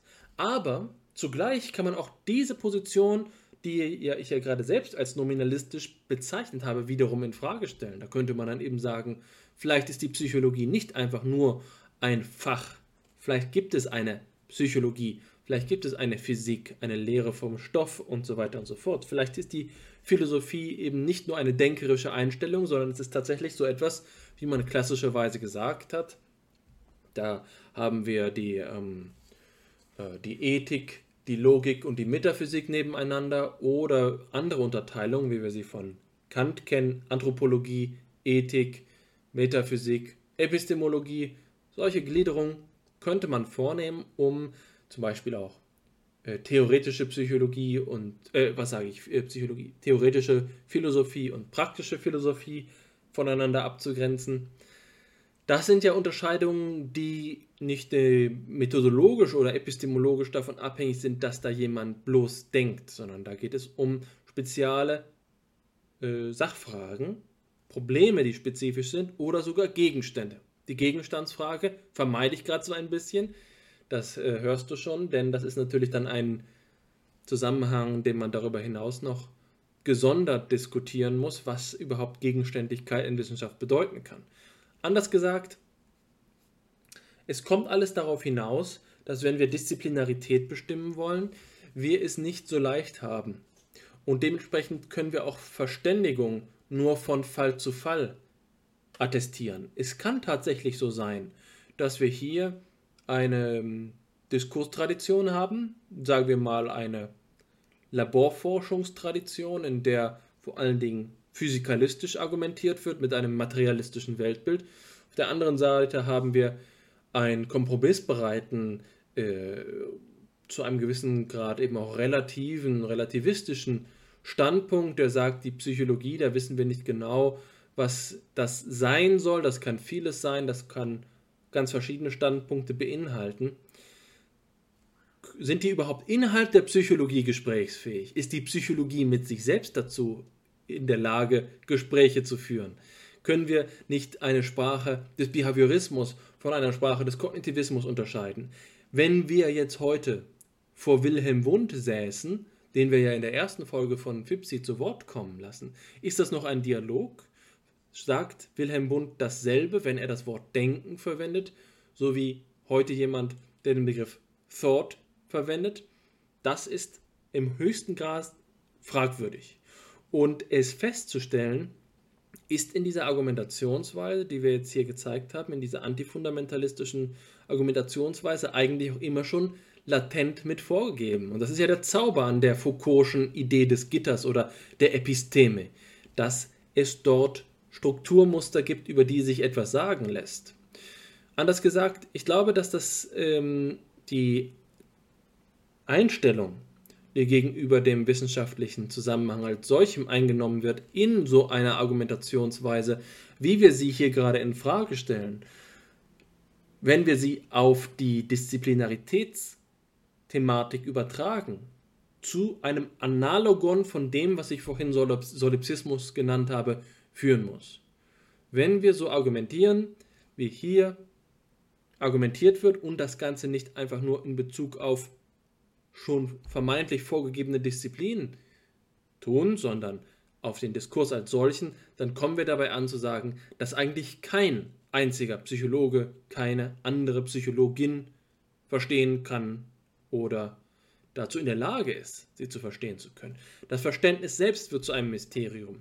Man muss die Frage der Möglichkeit des Verstehens selbst gewinnen. Und das ist eine Frage, mit der du dich ja gerade selbst ausführlich auseinandergesetzt hast. Da sehen wir, wie unsere eigene phänomenologische Tendenz uns an den Punkt führt, an dem wir sagen, der Diskurs, wie er hier etabliert wird in Rorty, ist eigentlich naiv, weil er die Disziplinen selbst noch und Wissenschaft und Philosophie selbst noch verhandelt sein lässt, kategorisiert und dabei die Kategorialität selbst in Frage zu stellen meint, ohne das radikal bis ans Ende zu gehen. Und wenn er am radikalen Ende angekommen wäre, dann müsste er sich eigentlich nach dem Wesen des Verstehens selbst fragen. Das hast du allerdings selbst auch schon angesprochen. Ein anderer Punkt, hm, der hier mir aufgekommen ist, als, ähm, als du gesprochen hast, ein anderer Gedanke, der, äh, der dazu passt, ist, dass wir die Metapher weiterdenken. Was heißt denn überhaupt Übersetzung? Was heißt Übersetzung? Ich erinnere mich daran, dass ich vor meinem Studium einen Text gelesen habe von Gerhard Mattenklott, wenn ich mich richtig erinnere. Nein, äh, nicht von Mattenklott, das ist ein anderer Germanist, sondern von einem Germanisten über äh, Linguistik der Lüge. Linguistik der Lüge, einen schönen ähm, Aufsatz, ich glaube, ein Aufsatz, der zur, zu Ehren einer, äh, einer Preisvergabe gehalten worden ist. Ich kann mich aber nicht angemessen daran erinnern. Ich, äh, mir fällt der Name gerade auch nicht ein. Ähm, ähm, naja, sei es drum. Der Gedanke dabei war, was denn wohl das Wesen der Übersetzung sei. Und die Argumentation, die der Germanist vorträgt, ist, es gibt Übersetzungen und es gibt Übertragungen. Und zwischen Wörtern gibt es keine Übersetzungen. Wenn ich im Spanischen Casa sage ähm, und im Englischen Haus und so weiter und so fort, Domus im Lateinischen, mh, hm, dann meine ich nie dasselbe, wie ich im Deutschen mit dem Wort Haus sage. Und das betrifft nicht nur die Ebene von Parole, wenn man es linguistisch mit Ferdinand de Saussure sagt, sondern es betrifft, betrifft auch die Ebene von Langue.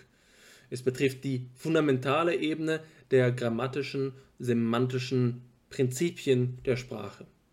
Die Sprache ist natürlich gewachsen, sie hat ihre Bezugsstrukturen in einer nicht trivialen Weise, einer nicht bloß mathematisch-idealischen, idealiter strukturierten Weise, sondern es handelt sich immer um lebendige Bezüge, um organische Bezüge, um wirre Bezüge, die man nicht erschöpfend rekonstruieren kann, die man nicht abbilden kann.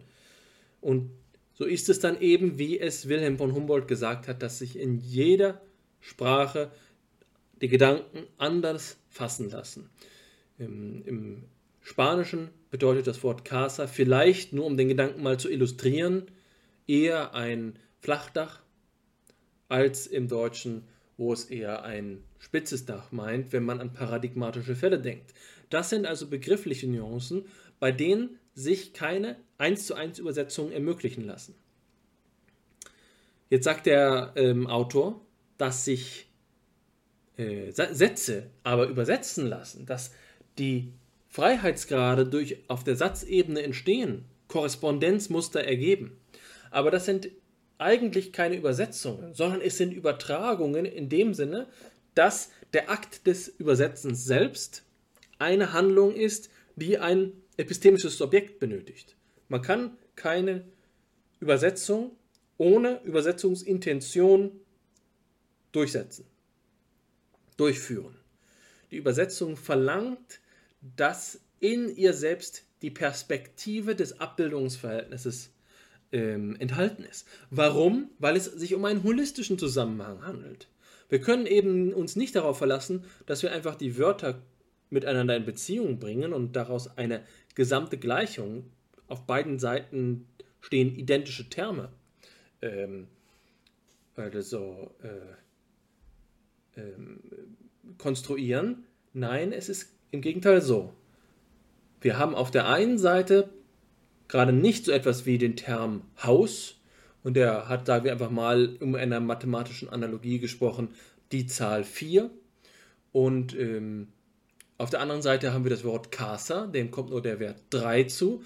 Deswegen fügen wir auf der äh, äh, deutschen Seite noch äh, die Zahl minus 1 hinzu, indem ich Flachdach sage oder so.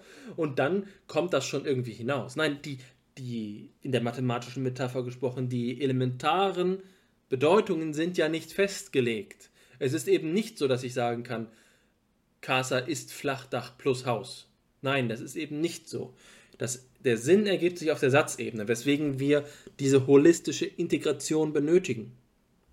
Wir benötigen einen zur Übersetzung gewillten und die Übersetzung verstehenden ähm, Pol, ein Subjekt, ein, äh, besser gesagt, nicht immer nur ein Subjekt in einem individualistischen, egologischen Sinne, sondern ein Subjekt im Sinne von einem Bedeutungszusammenhang, in den das Ganze integriert ist. Ein Horizont. Und das ist doch etwas, was man jetzt aus dieser, äh, dieser Grammatik, äh, grammatikalischen und, und sprachlogischen Überlegung dieses Germanisten, dessen Name mir noch immer nicht eingefallen ist. Ich glaube, es war etwas mit W, aber während ich so spreche, muss ich, ähm, habe ich nicht die Gelegenheit, gerade meine Gedanken kreisen zu lassen. Das lässt sich doch nun gut auf unsere Frage äh, übertragen. Wir können sagen, was ist denn bitte das philosophische Komplement eines T-Tests oder eines einzelnen Resultats, das sich ein F-Test äh, aus einer ANOVA ähm, ergibt? Was ist die Korrespondenz davon in der Philosophie? Das lässt sich nicht beantworten. Das ist eben etwas, das in der Spra anderen Sprache nicht vorkommt. Das Vokabular reicht dann nicht hin so wie es auch in vielen natürlichen Sprachen immer wieder ähm, idiosynkratische Ausdrücke gibt. Ich glaube, dass es da eine ganze Reihe von Begriffen aus dem Deutschen gibt, insbesondere Komposita, die man dann in anderen Sprachen nicht wiederfindet. Waldeinsamkeit oder äh, äh Schadenfreude sind solche Begriffe, die teilweise eben auch in anderen Sprachen verwendet werden. Ich erinnere mich an meine Schulzeit, in der es eine Freude war, darüber nachzudenken, dass die Franzosen offenbar das deutsche Wort Waldsterben über, ähm, übernommen haben, ein Germanizismus. Und andersherum haben wir die Anglizismen. Dafür muss man ja nur auf die Liste der Kandidaten für das Jugendwort des Jahres 2021 schauen, um zu sehen, welchen Einfluss hier Sprachdiversität hat. Und genau das ist es ja auch, was jetzt hier diesen, diesen Disziplindialog und zwar unter der Prämissen des eben gesagten Überdisziplinarität, was es da zu sagen gilt. Wir haben die Möglichkeit, Übersetzungen anzustreben. Und unter Umständen sind nur Übertragungen möglich. Und Übertragungen bedeuten, dass der Akt der Übertragung selbst keine mechanische Kopie ist. Es ist der Prozess der echten Interdisziplinarität, der die Perspektivität voraussetzt. Die Perspektivität in dem Sinne, in dem Karl Friedrich Graumann von Perspektivität spricht. Also dasjenige, was Horizont ermöglicht. Wenn ich eben von Bedeutungshorizont als Voraussetzung für Übertragung gesprochen habe, dann ist die Perspektivität des, äh, des Subjektes dasjenige, was diese Übertragung überhaupt stiftet. Und das Subjekt heißt hier nicht einfach nur ähm, so etwas wie der Drehpunkt, der Symmetriepunkt oder die, die Symmetrieachse. Es ist ähm, im Wesentlichen auch eben die Absicht und äh, die Einordnung. Die Einordnung in den Kontext. Also ein F-Test kann einen philosophischen Sinn haben, wenn es eine entsprechende Übersetzungsabsicht gibt. Und so eine Übersetzungsabsicht muss man formulieren können, das will ich sagen. Das kommt nicht einfach daher, dass man sagt, ich möchte gerne aus Interessen der sozialen äh, Diversität bitte eine philosophische Idee in mein psychologisches Modell integrieren. Das passt vielleicht gut in den Einleitungsteil. Nein, es muss dahinter gerade eben das Verständnis dieser Problematik stehen, der Komplikation, die sich aus dem Verhältnis zwischen, ähm, zwischen Astronom und Bischof ergibt. Das ist nach meinem Dafürhalten der Weg, den die theoretische Psychologie eröffnen muss. Es muss ein ähm, Instrumentarium sein, es muss ein Diskurs sein, der selbst als metapsychologischer, metawissenschaftlicher Diskurs erklärt, aufzeigt, wie solche Übertragungen, Transpositionen zwischen Disziplinen ablaufen können. Natürlich ist die theoretische Psychologie nicht einfach nur ein Gestell für die, für die Beziehung der Interdisziplinarität. Das will ich nicht sagen, aber das ist etwas, was die theoretische Psychologie leisten kann und etwas, was nur im Zusammenhang der theoretischen Psychologie selbst möglich ist. So kann der Dialog gelingen. Was heißt das jetzt für die Sprache von Bischof und Astronom? Wie lässt sich das äh, übersetzen? Was hat es hier mit Übertragung und Übersetzung? Was haben Übertragung und Übersetzung in dieser Analogie zu bedeuten? Das ist eine Frage, die man jetzt ganz direkt beantworten kann und sagen, na gut, hm, es ist doch möglich, die äh, Herausforderung der, des theologischen Weltbildes, das in der Eigengesetzlichkeit von Himmelskörpern besteht, in so eine theologische Frage zu übertragen. Und das ist etwas, was zum Beispiel Max Scheler thematisiert, wenn er über die, ähm, und er war ja selbst zu Teilen seines Lebens katholisch, insofern passt das hier in den Kontext, diesen italienischen Kontext. Max Scheler argumentiert, dass die naturwissenschaftlichen Einsichten eine Herausforderung an die Theologie sind, in der ein Verlust der trivialen Bezugspunkte und Bezugsmuster für den Nachweis von Spiritualität vorliegt. Das heißt, vor der naturwissenschaftlichen Kartierung und physikalistischen, mechanistischen Durchleuchtung des Sternenhimmels, des Himmels überhaupt, konnte der Himmel noch als ein Referenzpunkt, als ein ähm, katechistischer Referenzpunkt für die äh, gewisserweise als Hilfestellung für die ähm, Einführung in Religiosität genutzt werden. Es ließe sich sagen, ja, Gott im Himmel. Gott im Himmel und das hatte einen materiellen Bezugspunkt. Die Auflösung dieser Struktur von von Materialität als Grundlage für Spiritualität, der, der Bezugsverlust zwischen den Phänomenen des Alltags und der Spiritualität ist eine Herausforderung für die Theologie, die eben Max Scheler so formuliert, dass es eine höhere Anforderung an den Glauben ist, zu glauben, obwohl man es sich nicht mit Hilfe des Himmels, des Verweises auf den Himmels, leichter machen kann.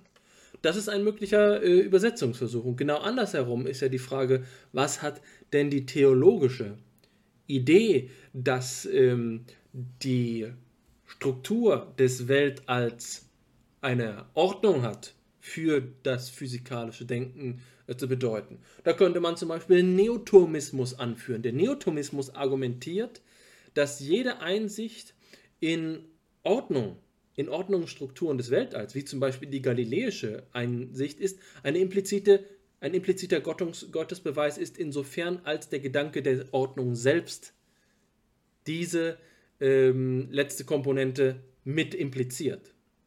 Das heißt, auch hier kann man sagen, die äh, Perspektive des Bischofs ist etwas, was man übertragen kann mit der entsprechenden Übertragungsabsicht, mit der entsprechenden Perspektivität in etwas, was die Grundproblematiken der theoretischen Psychologie selbst betrifft.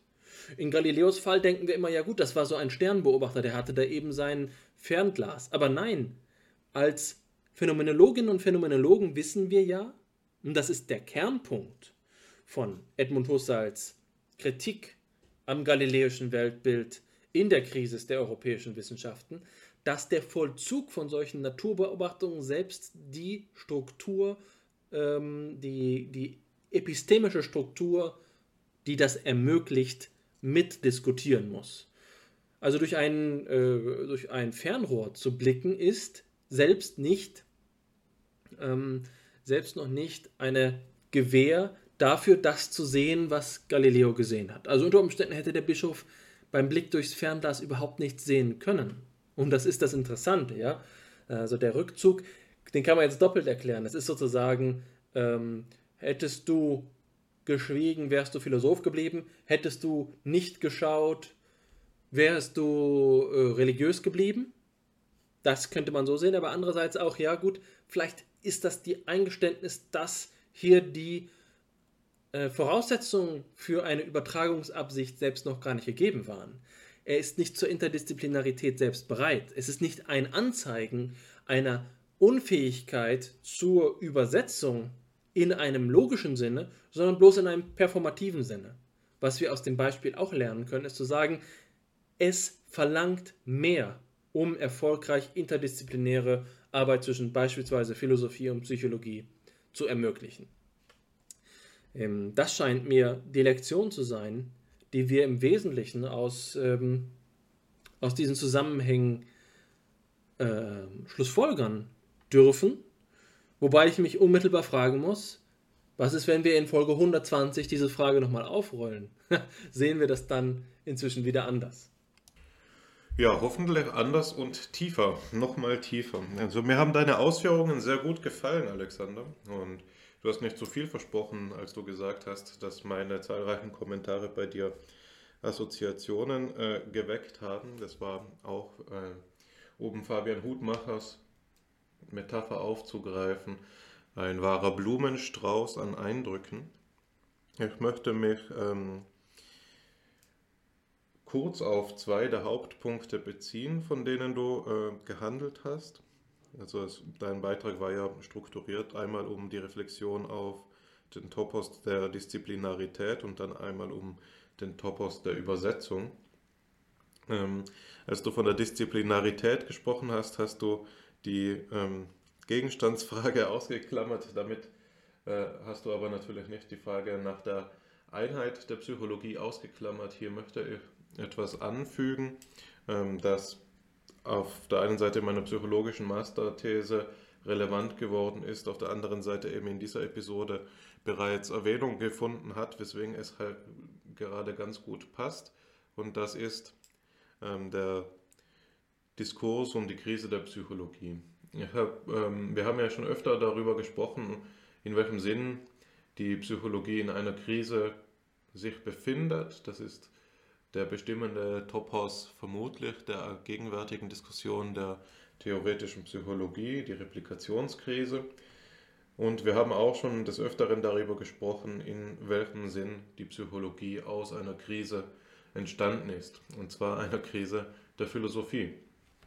Und in diesem Zusammenhang hat sich ein innerpsychologischer Diskurs losgetreten, erstmals durch Rudolf Willi 1897, der den Begriff der Krise der Psychologie geprägt hat und sich da noch auf die Origine, also auf die ursprüngliche medizinische Bedeutung, Äquivokation dieses Begriffes bezogen hat, als er eben gesagt hat, dass die Vorstellung einer strengen, rein empirischen Wissenschaft das Grab und zugleich die chronische Krise der Psychologie bedeutet. Ähm, und dieser Diskurs hat verschiedene ähm, Stimmen, ja, also zu ihm gehören verschiedene Stimmen ganz prominenter Art. Ich möchte einige ausschnittsartig kurz wiedergeben. Ich habe da die entsprechende Auflistung ähm, Fahrenbergs vor mir, die ich für meine These auch verwendet habe und ein bisschen angereichert habe.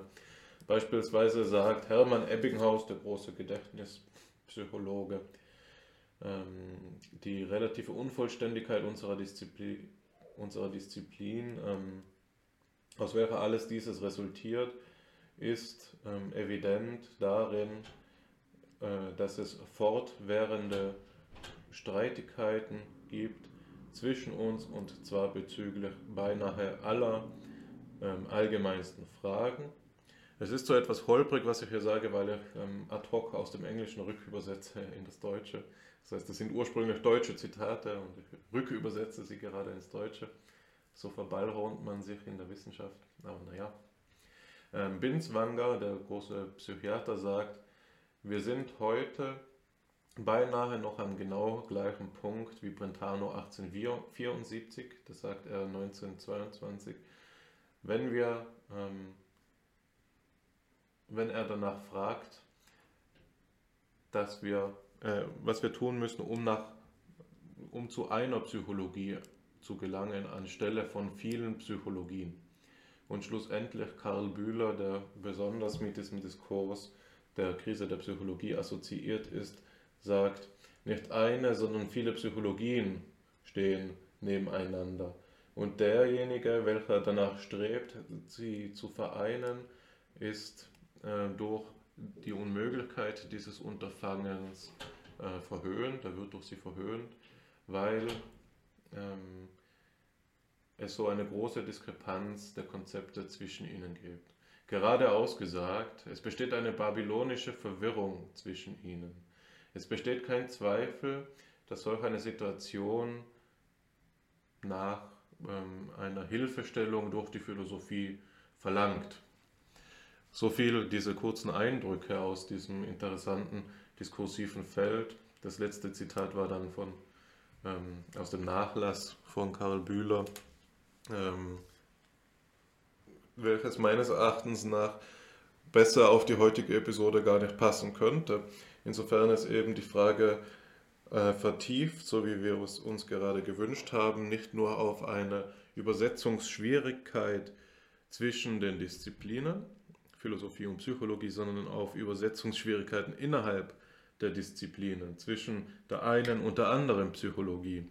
Und gerade wenn wir sagen, gegen äh, oder mit Gundlach, ähm, die Psychologie besitzt lediglich eine institutionelle Einheit der Sache nach, aber finden hier so unvereinbare Diskurse statt wie zwischen den ähm, ansonsten gemeinhin eben als Disziplinen bezeichneten Diskursen Philosophie und Physik beispielsweise, dann ähm, sehen wir hier, inwiefern ähm, das Denkbild, das wir uns vorgenommen haben, ähm, also der Streit zwischen Bellarmino und Galileo, uns dazu führt, uns selbst auch innerhalb der Psychologie in diese Lage zu versetzen. Auch hier finden wir immer wieder Situationen, des gegenseitigen Missverständnisses. Und ich denke, dass das ähm, der Grund dafür war, dass Lev Vygotsky einmal gesagt hat, auch im Kontext dieses Streits um die Krise der Psychologie,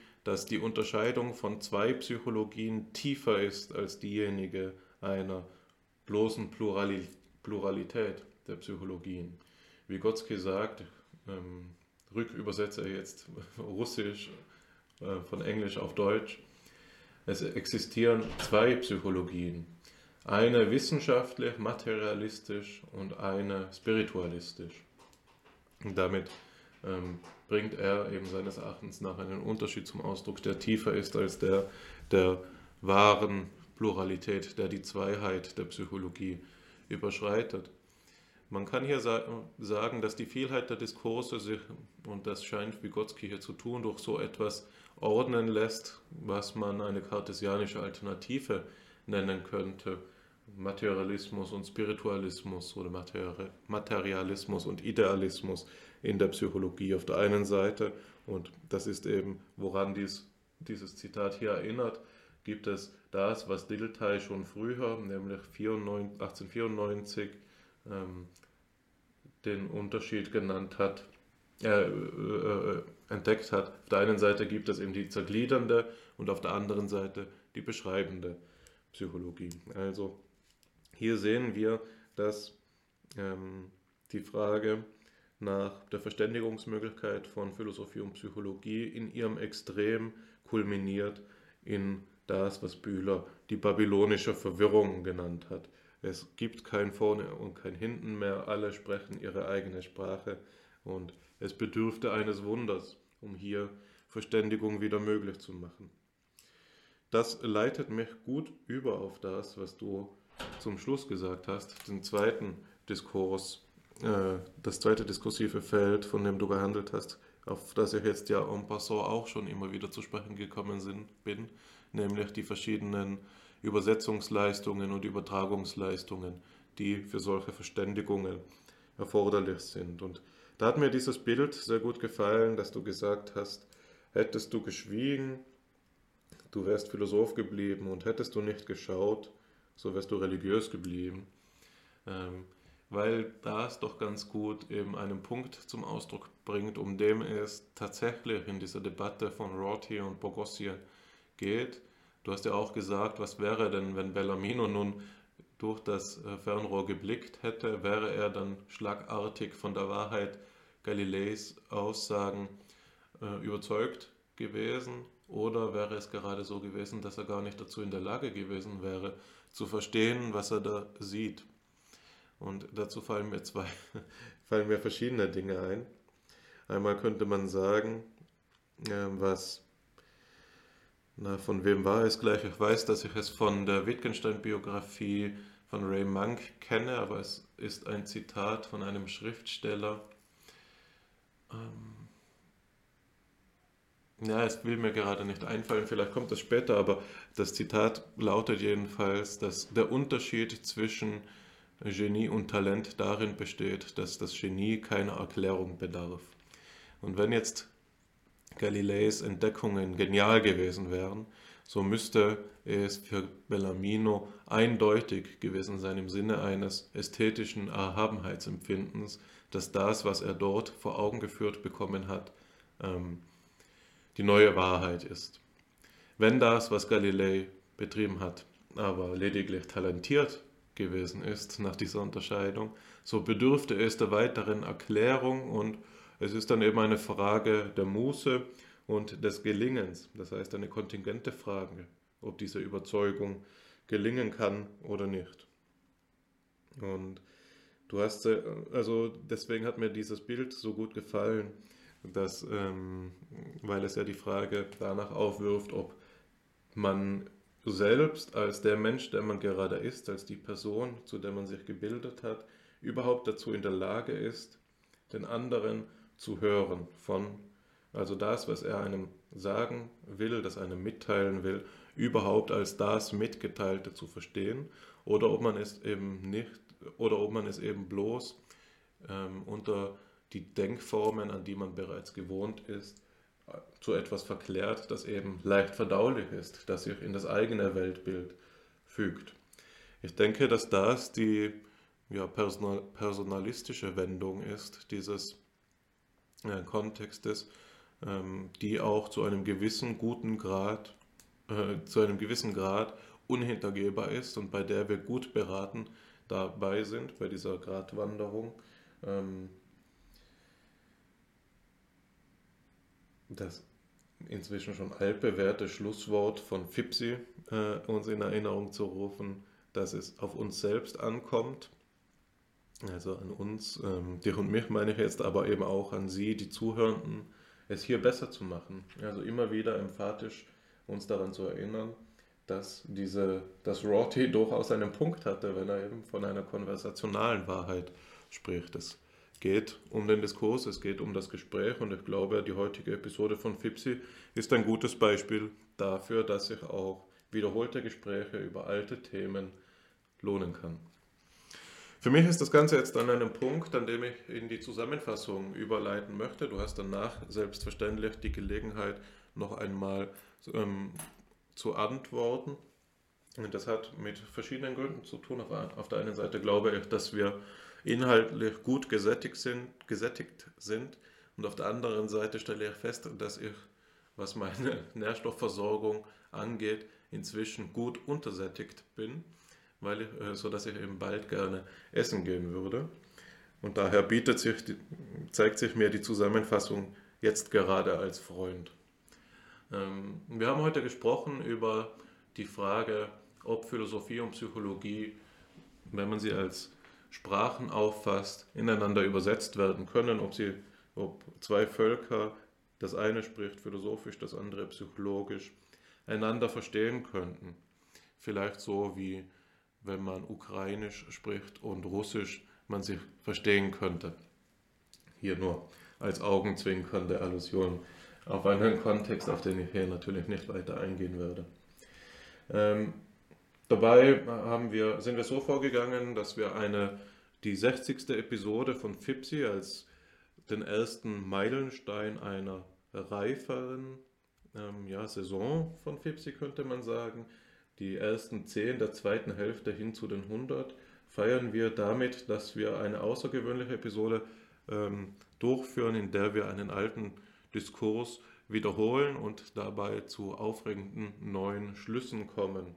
Wir haben äh, einen Vortrag wiedergehört, den ich einmal bei der Vorstandstagung der AGPP gehalten habe, der das Denkbild des Streits von Bellarmino und Galilei, äh, Galileo bemüht, um den Zwist und das Verhältnis zwischen Philosophie und Psychologie besser begreiflich zu machen. Dabei sind wir auf die ähm, postanalytische Position von Richard Rorty zu sprechen gekommen, der hier die Frage danach stellt, aufgrund welcher objektiven Vergleichsstandards wir überhaupt zwei epistemologische Systeme miteinander in Beziehung setzen und sind weitergegangen zu Paul, Pogossians Aufarbeitung dieses Kontexts, ähm, der da ein Wittgensteinsches, ähm, ja, ein Wittgensteinsches Schlusswort gefunden hat, indem er sagt,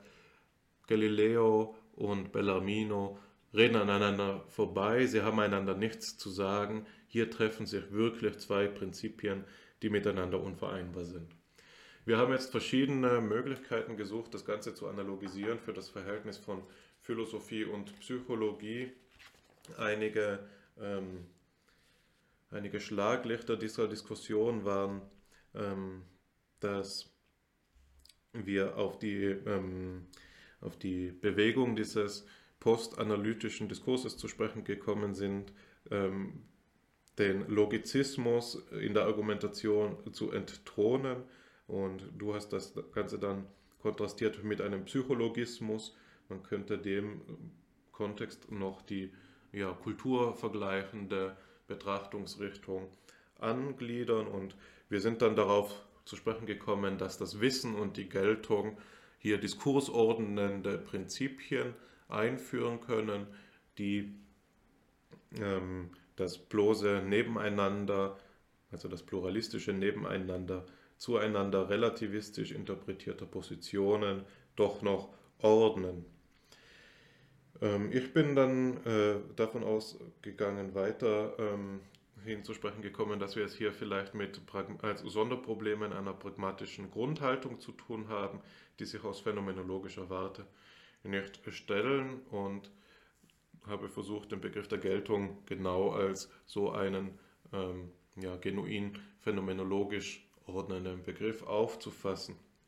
In weiterer Folge jetzt zum Schluss sind wir dann auf die Besonderheiten des Diskurses der, Philosoph äh, der, der philosophischen Psychologie eingegangen, sowohl historischer als auch konzeptueller Natur. Dabei haben wir eben über die Disziplinarität gesprochen, über die Einheit der Psychologie und ihre mögliche Vielheit oder Zweiheit und sind dann schlussendlich auf den kleinen, aber feinen Unterschied von Übersetzung und Übertragung zu sprechen gekommen. So, und das ist auch der Punkt, an dem die Zusammenfassung an ihr Ende kommt. Mir bleibt nur noch übrig, mich bei dir zu bedanken, Alexander, für diese schöne Episode. Es hat mich gefreut, äh, dass wir uns äh, so spontan auch auf dieses neue Format eingelassen haben, das sich für mich äh, bewahrheitet hat als ein vielversprechendes Format, das wir so gerne einmal wieder ausprobieren können und vielleicht auch als Positivbeispiel dafür in Erinnerung behalten, dass es sich lohnt, auch einmal aus unseren altbewährten Strukturen uns aufzurütteln in das Abenteuer des Neuen. Und auch an Sie, die Zuhörenden, meinen herzlichen Dank. Episode 60, das ist schon etwas Besonderes, das ist etwas Tolles und es ist ein, ein schöner persönlicher Erfolg auch, eine schöne persönliche ja, Landmarke, dass ähm, sie immerhin immer weiter mit dabei sind und wir hier eben nicht wie zwei Verrückte im Wald bloß unsere Geheimnisse austauschen, sondern dass wir sie als öffentliche, als Öffentlichkeit adressieren dürfen und dass sie, wie jetzt schon so oft eben, auch als mündige, gebildete Bürger und Bürgerinnen mit uns ins Gespräch kommen. Wir blicken in den nächsten Episoden nach jetzt einem längeren Zwiegespräch von dir und mir, Alexander, auf ähm, zwei oder drei Episoden mit Gästen voraus, auf die ich mich schon sehr freue. Ähm, das nächste Mal wird es ein Gast sein, den Sie schon kennen. Wer es sein wird, will ich jetzt nicht verraten. Das muss als ein die Spannung aufbauen, das Geheimnis erst einmal zwischen dir und mir bleiben. Das nennt man wohl einen Cliffhanger. Das ist auch ein Novum. Wir haben gerade über das Neue gesprochen, das Neue, das in der Wiederholung liegt, paradoxerweise. Bei Gilles Deleuze ist es eben dass die Wiederholung, die ein Wunder ist. Wie kann in einer Welt, in der empirisch beständig alles im Wandel ist, überhaupt jemals etwas sich wiederholen? Ein ähm, ganz hervorragendes Mysterium. In der heutigen Sitzung haben wir trotz einer Wiederholung, einer vermeintlichen Wiederholung des Themas, doch vieles angesprochen. Das zentrale Thema dabei scheint mir die Sprache gewesen zu sein. Etwas, was wir bei unserer ersten Auseinandersetzung mit dem Thema nicht so stark in den Mittelpunkt gerückt haben. Und Rortys konversationales Wahrheitskriterium ist selbstverständlich nahe an dem konsensuellen Wahrheitskriterium, ein Kriterium, das in den 80er Jahren populär war. Bei Karl Otto Apel, auch bei Jürgen Habermas, das dann aber in den 90er Jahren und in den letzten Jahrzehnten wieder verworfen worden ist. Das heißt, hier ist Leben im Spiel und es bleibt die Hoffnung, dass sich der ganze Diskurs auch noch weiterentwickelt. Dabei wollen wir eine aktive Rolle spielen und FIPSI ist dabei ein Teil des Ganzen. Sie sind hier mit uns im Auge des Sturms. FIPSI äh, wird äh, seinen Beitrag zu leisten versuchen. Deswegen freuen wir uns auf die nächste Folge. Ich bedanke mich bei dir, ich bedanke mich bei Ihnen. Bis zum nächsten Mal.